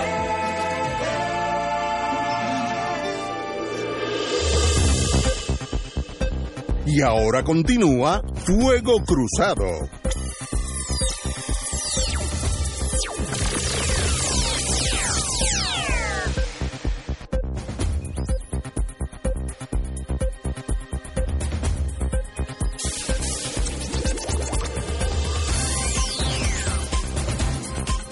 Regresamos amigos amigas a Fuego Cruzado. Estábamos analizando la problemática que se enfrenta el centro médico, que es importante para todos los puertorriqueños saber de este problema y, que el sistema, a pesar de la adversidad, funciona, porque eso es importante para uno dormir tranquilo por las noches.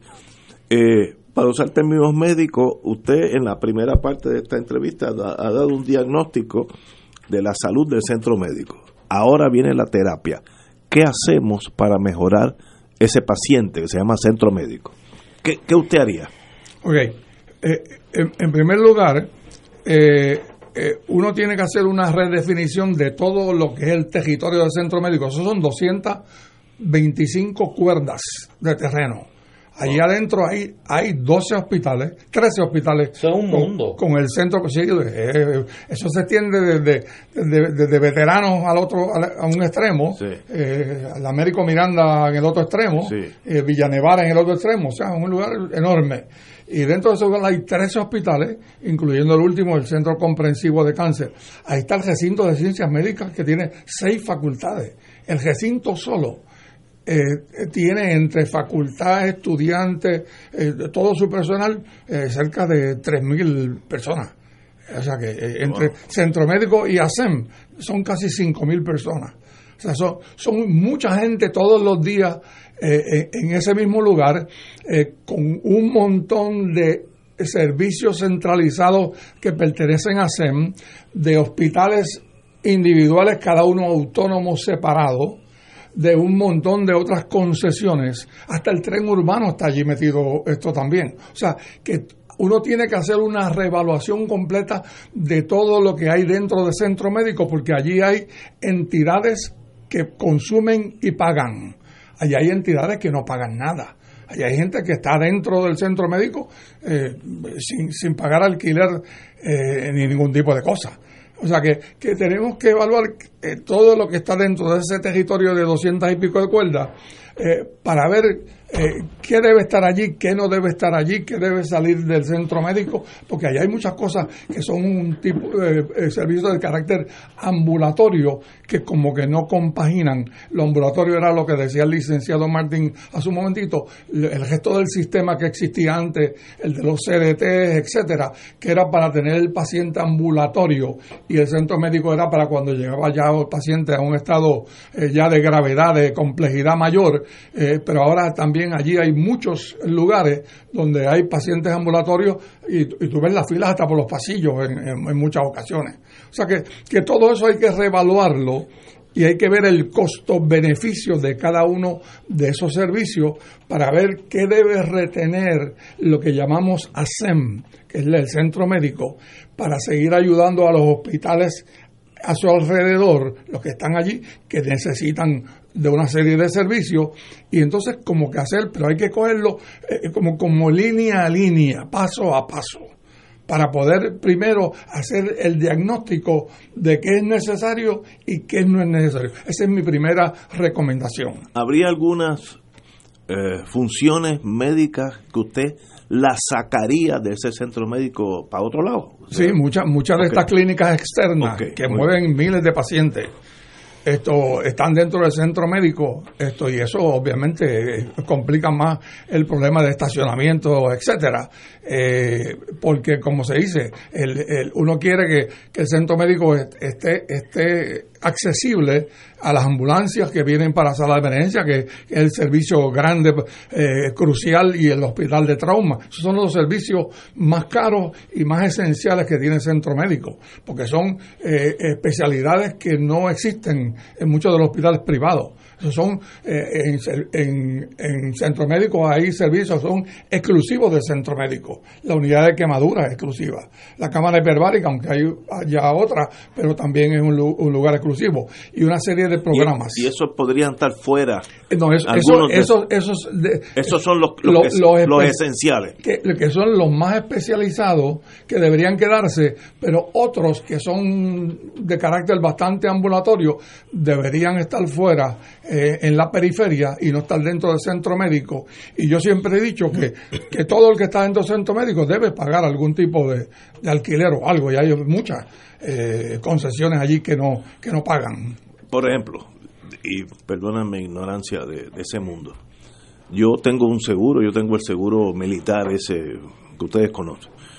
Eh, si a mí me pasa algo, yo voy al centro médico, alguien me cobra porque Sí, sí, el, el- el seguro centro, centro médico tiene la maquinaria técnica de cobrar. Yo que tengo seguro y, y puedo pagar. Una de las quejas grandes que todavía persiste de centro médico es que el centro médico que no factu que no tenía que facturar cuando eran cuando no había reforma de salud. Desde que llegó la reforma que ya en- entran en juego las aseguradoras, pues entonces el centro médico tiene que facturar. Y hay gente que dice que nunca han aprendido a facturar y que por lo tanto eh, la facturación es una de las debilidades del centro médico que debería llevarse a un máximo de mejoría que no ha ocurrido todavía para poder recobrar el mínimo centavo de cualquier persona que venga con seguro militar o con seguro del que sea. que sea. Porque yo leí hace como un año, cuando tal vez la última vez que usted estuvo aquí, que había un problema de cobrar de buena fe alguien que tenga un seguro privado, y pero tenga una emergencia de tal magnitud que va allí y está, di- mire, esta es mi tarjeta, pero que había un problema desde que tú entregas la tarjeta hasta que se le cobra a esa agencia, Problema de facturación. que puede estar en Illinois. Lo, lo hay, lo, Lo- hay, lo hay, lo hay. Porque son problemas remediables. Es, es- problema remediable, pero tú necesitas un personal eh, adiestrado, especializado para Obvio, bregar con esa con esa función. Eh, porque, acuérdate, ah, porque en el otro lado están unas aseguradoras que son eh, muy hábiles en, En no en- evitar, evitar pagar, tú sabes. Pero to- to- eh, se supone que eh, eh, en el centro médico, que hay, hay, un, hay un principio filosófico desde el comienzo del centro médico, en el centro médico no se rechaza a nadie, no importa que no pueda pagar. O sea, hay gente, eh, ahí- allí van los, los, los deambulantes, allí van los indocumentados, allí, allí va cualquier persona que no tenga eh, plan médico, etcétera. Si tiene plan médico, obviamente se lo van a tratar de cobrar, pero hay mucha gente que no puede pagar y, y, y le dan el, el servicio igual que a cualquier otra persona. Hay, hay un tema que, que uno ha escuchado de y, pienso en lo que planteas Ibrahim de la- los que usan las facilidades del centro médico y estos están allí en el centro médico eh, concesionarios. Pero hay un tema que uno ha escuchado que es el uso de las facilidades del centro médico por especialistas que trabajan en el centro médico o están en el recinto de ciencias médicas y cada vez tienen práctica privada y utilizan las facilidades del centro médico. No, lo que pasa es que ellos tienen un programa de práctica intramural que está localizado en lo que era el shopping de, de la Médico Miranda. Allí, de la, eh, Ah, eh, sí, sí, eh, sí, ahí sí. está, está, tienen un programa separado allí fuera de las Veo, facilidades. Sí, veo, eh, veo, Está, veo. está- está allí. Ok, ok. Yo siempre he oído, y vuelvo y pido mi comprensión a la ignorancia mía médica, que en cualquier hospital privado, cuando la cosa se pone fea, mándalo, Mándalo para el centro centro médico. Eso, digo, no sé si es verdad, pero eso es parte de la cultura nuestra. Si Eso- cosas- eso- eso es verdad, correcto. Entonces, ustedes, cuando digo ustedes, el centro médico acepta los peores casos cuando ya la cosa es vida o muerte. o cuando, déjame modificar, de- déjame hacer una, una enmienda a tu pregunta. Hay unos casos que por su naturaleza, quien único puede atenderlos es el centro médico, Eso es así. por las facilidades que tiene. Principalmente en neurocirugía, ortopedia. Más allá de eso, el centro médico no se ha convertido en el recipiente del excedente que por alguna razón los hospitales privados no quieren o no pueden atender. Eso, eso ocurre. O sea, defi- definitivamente, una de las Porque quejas- eso, ese, esa, eh, Eso lo- esa leyenda urbana que plantea Exacto. Ignacio de mándalo para centro médico, no es meramente el caso que donde único lo pueden atender es en centro médico.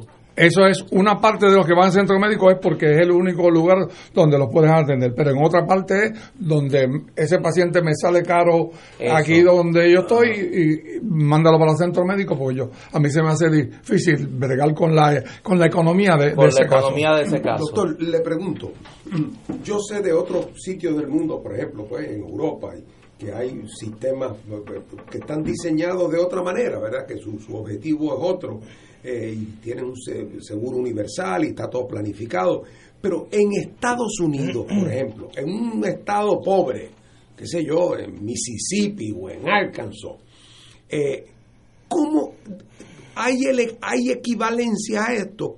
O sea, ¿qué pasa en Mississippi cuando un paciente, esos pacientes que acaban aquí en centro médico? Allá hay centros médicos académicos, Ok. Lo que son privados. Ok. O sea, el, el- El, el- el- el papel lo juegan los centros médicos universitarios privado, privados. correcto. Eso, eso es lo que- el, equivalente a lo Y que por lo tanto, su financiamiento les viene como. Porque, porque en en los Estados Unidos, esos centros médicos académicos Eh, allá hay un fenómeno muy positivo que no existe aquí, que son las fundaciones, lo- lo- los, donantes grandes, esto de los millonarios que, que- que alguna vez estuvieron en ese centro, fueron atendidos eh, y, y donan dinero y, y- y tienen fundaciones que dejan mucho dinero a La centros. filantropía. Ah, Exactamente. Los centros médicos, eh, de hecho, la, el, el- el primer terreno de centro médico lo, lo donó don Pedro Arzuaga, un filántropo español eh, de la calle Arzuaga de Río Piedra. De Río Piedra. Esto, pues, el- el- la parte norte de donde está el hospital universitario, eh, esa parte de ciento y pico de cuerdas la donó don Pedro Arzuaga. O sea, que, que era, eh, eso fue en el 1915 o 20, por allá, hace mucho tiempo. Y el, y, y el sistema, ya que, que el, el, com- iba a decir senador, el compañero Fernando Martín eh, mencionó Europa. Cuando uno va a España, a Italia, hay un sistema totalmente diferente, pero que funciona. ¿Qué hacen los españoles o los italianos, que son los casos que yo conozco, donde hay un sistema, el mismo centro médico, todo es gratis para los italianos, estoy hablando en este caso, y funciona y nadie se queja? porque aquello es un sistema universal. Allá, allá tú pagas esto una contribución, Claro. eh, cada, ciudadano en la medida claro. de, de lo que puedan aportar y todo el mundo tiene acceso libre a todo un sistema. No es el centro médico es parte de un sistema, Sí, sí, sí. pero hay un sistema debajo de eso eh, me- me- de- del paciente menos complejo, porque hay que empezar con el paciente saludable, el que, está, el que no tiene ninguna enfermedad.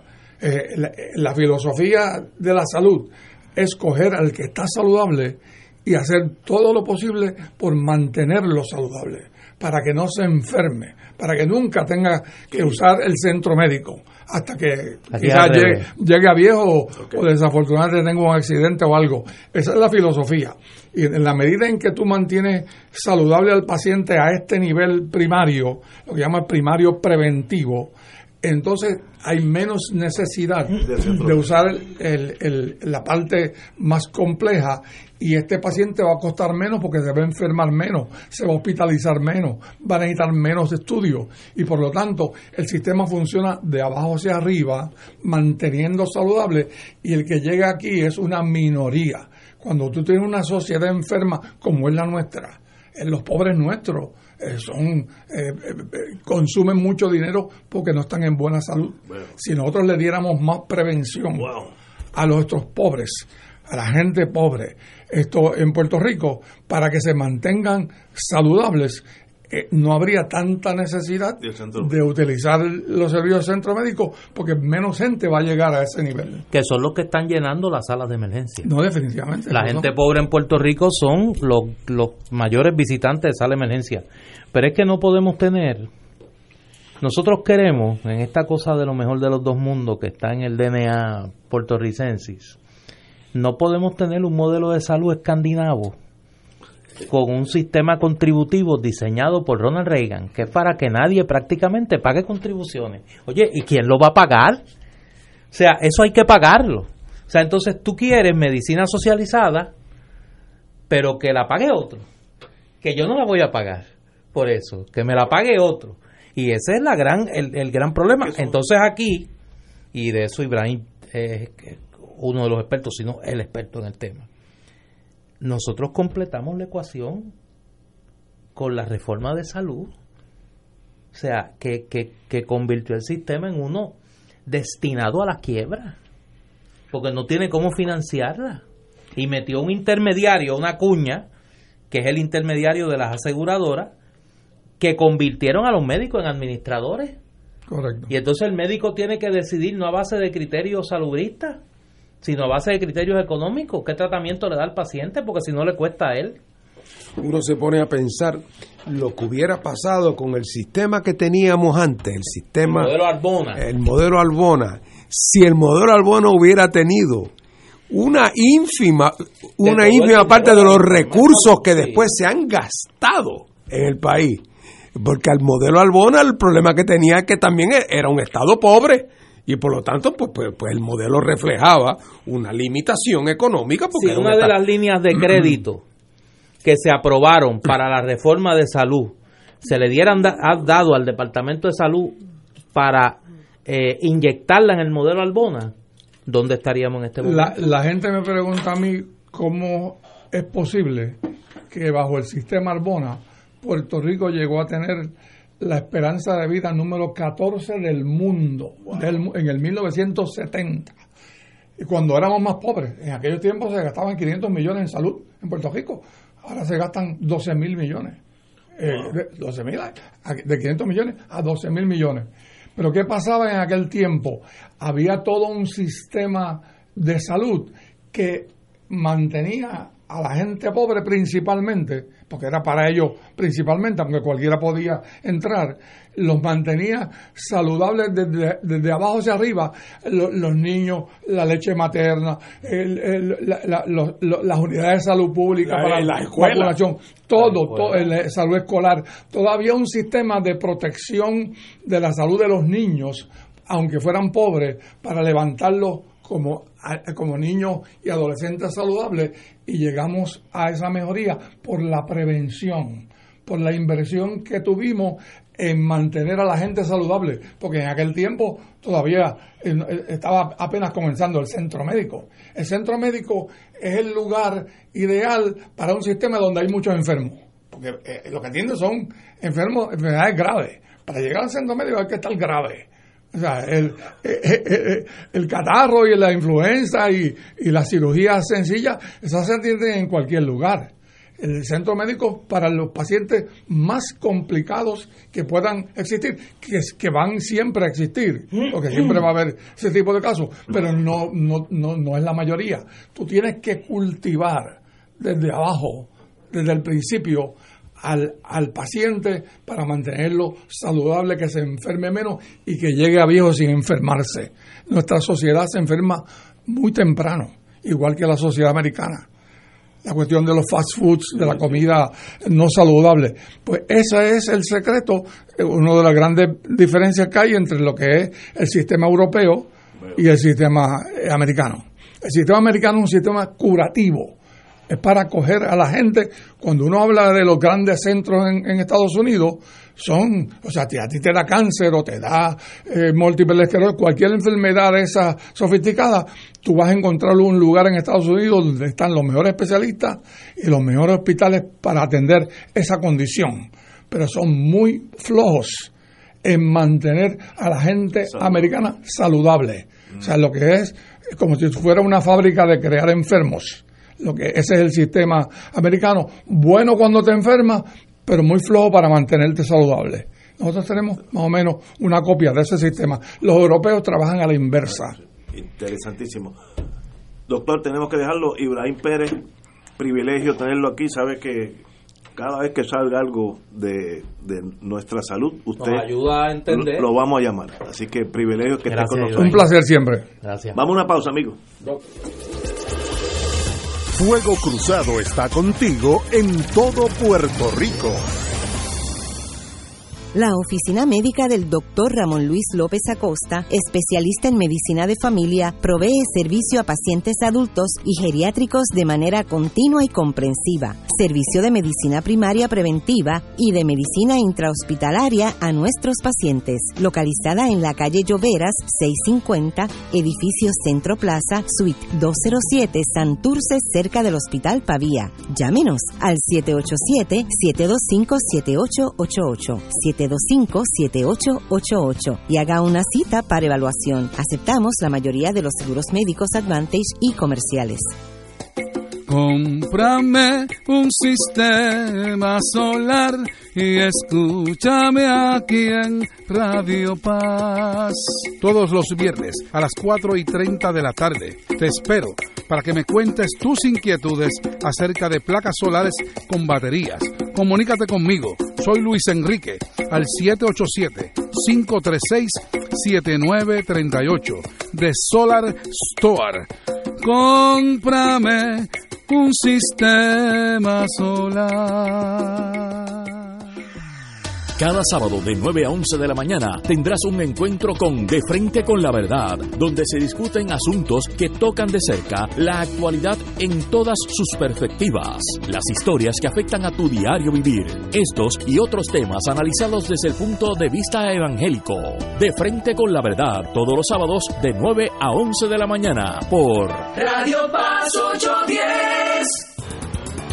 Dale una vuelta al mundo los viernes a las 2 de la tarde y repasa las noticias y acontecimientos más relevantes en la compañía de Reinaldo Rollo, el ingeniero Jorge A. García, los sucesos que trascienden límites territoriales y sus protagonistas son objeto de discusión y análisis de nuestro panel. Para ampliar la perspectiva noticiosa de nuestra audiencia, emprende una vuelta al mundo. Cada viernes, comenzando a las 2 de la tarde por...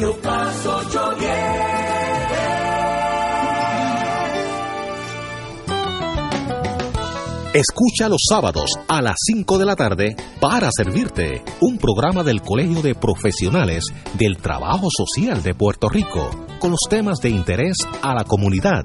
Recuerda, los sábados a las 5 de la tarde para servirte por Radio Paz 810. Y ahora continúa Fuego Cruzado. Regresamos, amigas y amigos, a Fuego Cruzado. Oye, yo soy aquí en este programa eh, uno de los que trata a veces de... eh, me, me quejo mucho de cuando las cosas no funcionan. Y hoy tengo que hablar de algo que funciona en la empresa privada. Y también en el mundo privado, lo he dicho, cuando las cosas no funcionan, uno se encuentra con cada cosa, pero eh, como hablamos de lo malo, hablamos de lo bueno. Yo creo que aquí uno de los eh, servicios que más los consumidores tropiezan con dificultades es el servicio eh, al cliente de los vehículos a motor. Yo siempre escucho quejas de la gente que lleva a su a las unidades de servicio sus vehículos y tienen mu- muchísimos problemas. Yo afortunadamente hoy tuve una experiencia buena que es repetitivamente buena en el y lo digo no porque ni me hayan pagado para decirlo ni me hayan pedido que lo dijera sino porque simplemente creo que las cosas buenas hay que decirlas yo yo tengo un vehículo que tiene que recibir servicio de Toyota y fui al a Toyota Triangle de la Kennedy y nunca he tenido una mala experiencia ahí y quería reconocerlo porque son muchachos y muchachas que trabajan de sol a sol allí. Yo pensé que hoy no iban a estar y estaban allí. Tuve un percance con, con, mi, con mi Prius y lo llevé allí. Siempre me han dado buen servicio. Y lo digo porque nosotros nos quejamos mucho de lo malo. Y a mí me parece que en este país hay que reconocer eh, lo bueno. Y hablábamos ahora, Fernando y yo en la pausa, Ignacio estaba recibiendo la última comunicación de Langley. Eh, pero hablábamos del tema del centro médico. Tú dirás la más reciente. La más reciente no, la última no va a ser. La última no va a ser. Ignacio va a salir como los de los del helicóptero de Vietnam, así, aquí, agarrado del estribo del helicóptero cuando se vaya. Eh, y hablábamos Fernando y yo del tema del centro médico, eh, la abnegación de los que trabajan en el centro médico es digna de reconocimiento.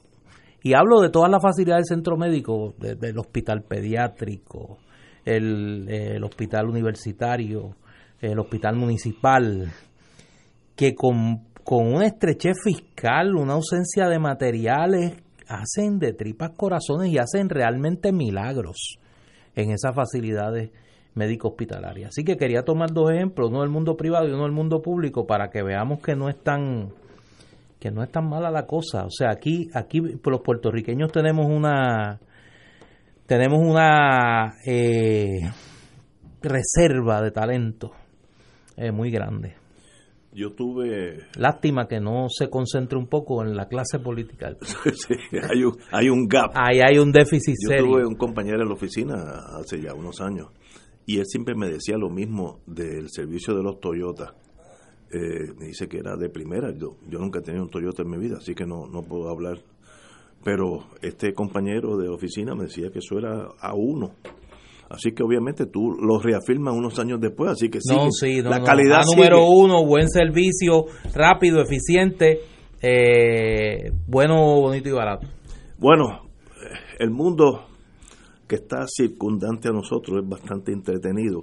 Ha habido una elección, ya lo sabemos, eh, Jair Bolsonaro en, en Brasil, que ha cambiado la política brasilera drásticamente, llamando a los primeros 300 eh, agentes de la Fuerza Nacional de Seguridad, el equivalente a los Marines en Estados Unidos, eh, a la ciudad de Ceará, C-E-A-R-A, no sé cómo se pronuncia en portugués, Ceará, Ceará. Ceará.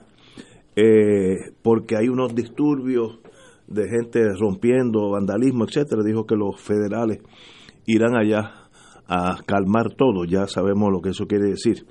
Eh, también ha indicado una cosa que mm, sorprendió al mundo entero, que el presidente Trump desea tener una base militar en Brasil y que él no tiene objeción a eso, que hay que negociar los términos, pero que sería la primera vez que Estados Unidos tendría bases en territorio brasileño desde la Segunda Guerra- Guerra Mundial, que tuvo uno en el noreste, donde de ahí velaban el Pacífico hacia África. Eh, pero obviamente un cambio radical en la política interna e, y externa de Brasil. Una persona ultraconservador dijo que va a liberar a Brasil de todos los comunistas. El problema es bajo el diccionario de él, ¿qué quiere decir comunista? Porque puede ser bien amplia. Eh, así que estamos viendo, o, a- él juramentó hace dos días, así que estamos viendo un, un renacer de una ultraderecha desde hace muchos años.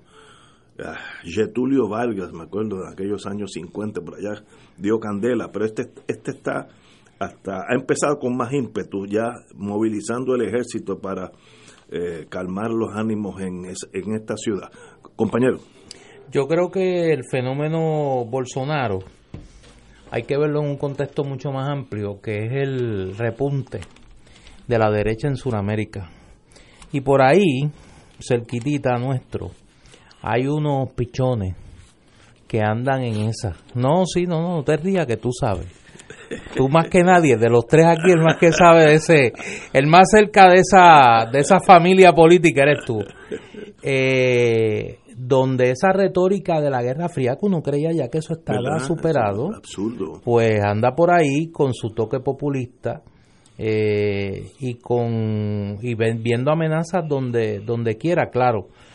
Bolsonaro junto a Macri junto a lo que ha ocurrido en Ecuador con la virazón de Lenin Moreno eh, pues crea un panorama bastante bastante complicado para los eh, reductos que quedan allí de la izquierda de la ola de la izquierda de principios de de- del siglo, ¿no? Del siglo XXI, pues queda Evo Morales allí en Bolivia, obviamente está la Revolución Cubana y el, que- el caso de Venezuela, pero es un panorama bien complejo con un gobierno de los Estados Unidos que mira bien esa experiencia de, de Bolsonaro y que, y que quisiera verla replicarse en otros países. Aquí tenemos que tener cuidado de los que están alimentando esa retórica. Ahora particularmente con este tema de la inseguridad ciudadana, eso es una piscina donde se tiran muy fácilmente los demagogos. Y uno escucha ya las propuestas, pues mire, tiren la Guardia Nacional a la calle, el toque de queda. Oiga, ya eso se ha hecho varias veces en Puerto Rico en los últimos 30 años con cero éxito, cero éxito. Aquí tenemos que empezar a mirar, no solo atacar el crimen cuando, cuando ya la tragedia es evidente, sino las raíces, las causas del crimen, la pobreza, la desigualdad, el descalabro del modelo educativo nuestro, la disfuncionalidad eh, en términos de los, los hogares y sobre todo la desigualdad creciente en términos económicos en el país, la desaparición de la clase media, el precariato y el empobrecimiento creciente de gran parte de nuestra población. Yo, yo creo que en el caso de Brasil, ojo, eh, los últimos cinco años, eh, incluyendo los cuatro años de Dilma Rousseff, el Brasil ha pasado por, el, por la contracción económica más severa de los últimos 30 años. El país ha pasado por los escándalos de corrupción más dramáticos Eh, pues, yo no sé si, si antes la había igual o peor y no se conocía, pero, pero en términos de conocerse, una cosa escandalosa. Eh, e igualmente a eso hay que añadirle que la inseguridad pública ha seguido eh, en un camino vertiginoso en Brasil. Eh, por lo tanto, a mí no, me, no es que me gustó, pero no me extraña que haya habido un giro hacia un populismo demagógico de derecha.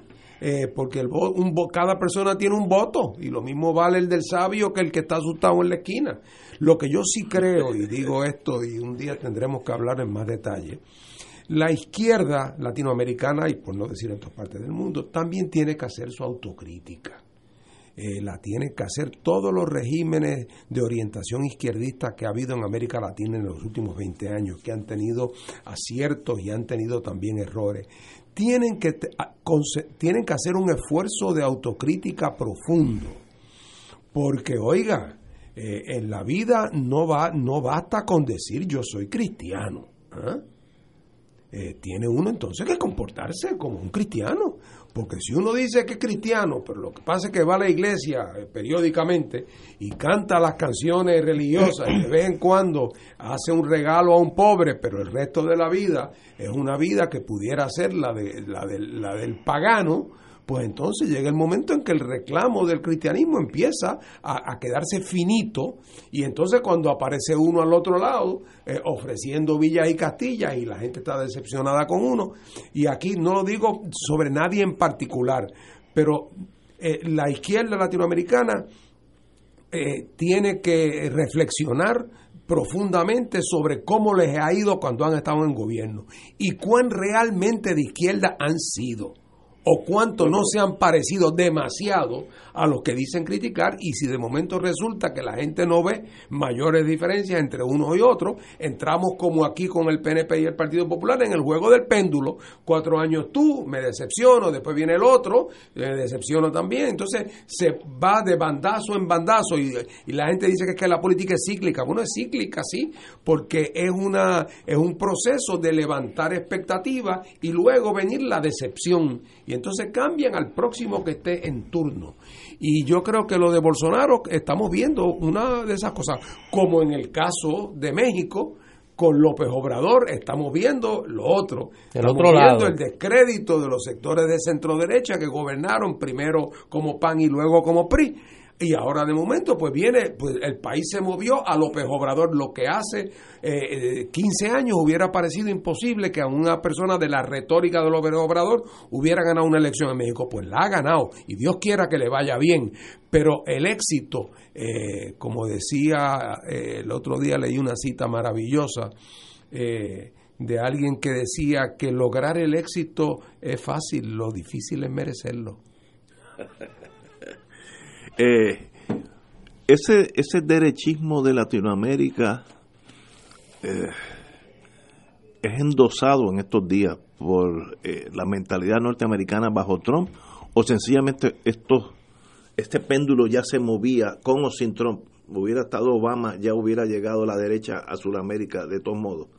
Que no. Eh, Mi impresión es que sí. Eh, claro, lo que pasa es que Trump ah, él le da calor al, al asunto, ¿verdad? Pero además, Trump además provee un modelo. O sea, a mí... eh, Yo creo que es eso. Yo creo que hay mucho de eso. Tiene que ver en Trump, un, eh, si se pudo en Estados Unidos, en un sitio de, centrista, de cierto, donde el liberalismo institucional tiene una, una cierta fuerza y donde la retórica de la derecha e- era vista siempre con, con cierto espanto, y de momento el que Trump haya aparecido como una figura eh, líder en el mundo norteamericano ha servido para envalentonar eh, una retórica como la de como la de como la de Bolsonaro. Otra vez, yo tengo la esperanza de que en el caso de, de la misma manera que no todos los de izquierda, cuando gobiernan, gobiernan como auténticas izquierdas, lo mismo pasa con las derechas también, que no todos los de las derechas realmente se comportan como auténticas derechas y acaban contemporizando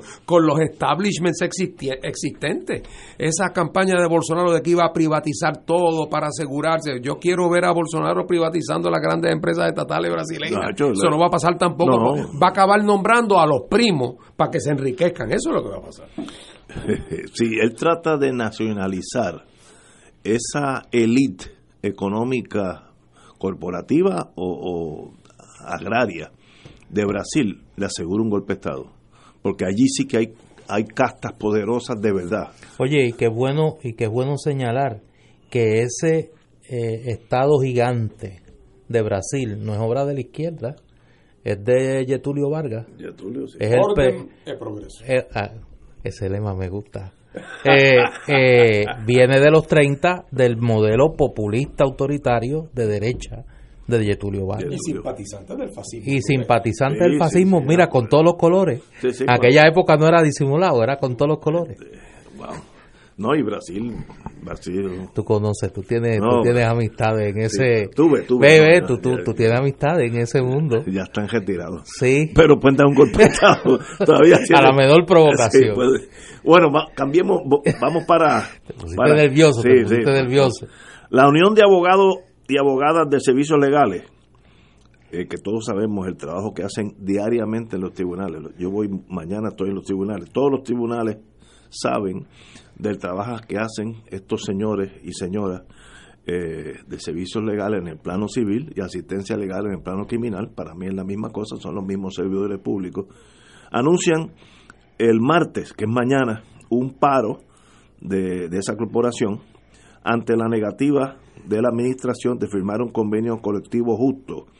Eh, sencillamente todos, además tuvimos aquí la directora de servicios legales, se llamaba Hadassah Santini Colberg, eh, y explicó la visión de ellos. Eh, luego creo que tuvimos también a los muchachos de la Unión, eh, muchachos y muchachas. Son 75 abogados por todo Puerto Rico que no son no son gran cosa, trabajan como mulas. Yo que tengo un caso mañana llevo una semana preparándome y tal vez un mes preocupado con el caso. Esos señores mañana pueden tener 15 cosas a la misma vez. Que yo saldría allí para el centro médico con Ibrahim Pérez, porque a mí me daría un. yo, yo saldría de para allí un día de eso. Y ahora que sabe que puede llevar tu Y tarjetita. ahora- Pero espero que ambas partes se pongan de acuerdo porque estos señores son los abogados de los pobres, de los bien pobres, y hacen un trabajo exquisito, eh, de una calidad legal muy, muy competente. Servicios legales y asistencia legal, los dos, excelente. Así que deseo que ese, esa problemática económica, mayormente, problemas como todos los grandes problemas en Puerto Rico, nacen de una estrechez económica. Eh, así que espero que los muchachos vuelvan a los tribunales ya el miércoles con algo realizado. Y en el plano más bonito, eh, la primera visita del crucero Viking Sun, esta elegante nave que es para turismo upscale, un poco más eh, elevado, eh, va a estar 127 días en una travesía alrededor del mundo y para nuestro privilegio, Puerto Rico es uno de los puertos que tocará. Tiene solamente 930 pasajeros por el tamaño del barco, pues obviamente son habitaciones bien, bien grandes, porque en ese tipo de barco pueden caber 3.000, 4.000 personas fácilmente. Así que, y va, de aquí sale a Granada, la isla de Granada, Guyana Francesa, Brasil, Uruguay, Argentina, Chile, la Polinesia, Nueva Zelanda, Australia, Madagascar, Mozambique, África del Sur, Namibia, las Islas Canarias, eh, Marruecos y luego Londres e Inglaterra. Si yo tuviera mucho más dinero del que tengo, eso sería una fantasía gigante. Pero lo bonito es, eh, en- esta gente literalmente puede escoger el puerto que quiera del mundo entero y nosotros somos uno de los escogidos así que para bien del sistema de turismo porque estoy seguro que eso hay una negociación eso no es que el capitán dijo ¿dónde queda San Juan? vamos, vamos para allá eso no es así Para que duermas bien esta noche tienes que conformarte con las lanchas de Vieques y Culebra. Te dejo con ese pensamiento. Sí, Un 31 de diciembre, eh, tomar la lancha de Vieques, de, de Ceiba a Vieques. yo no puedo tocar ese tema porque me- me- me- se me sube la presión Te bajé, mira, del Viking of the Seas a la Isla Nena. Con eso es que te tienes que si es, conformar. si es que está trabajando porque a veces se, No, le, no. se le tranca Como cuando se dañan es una sorpresa. Mejor, mejor es ir en kayak. Sí, Sí. lleg- llega más rápido. En kayak llegas más seguro. Y, y tú controlas cuándo sale y cuándo llega. Sí. Señores, con esa nota de esperanza, hasta mañana martes. Nos vemos, amigos.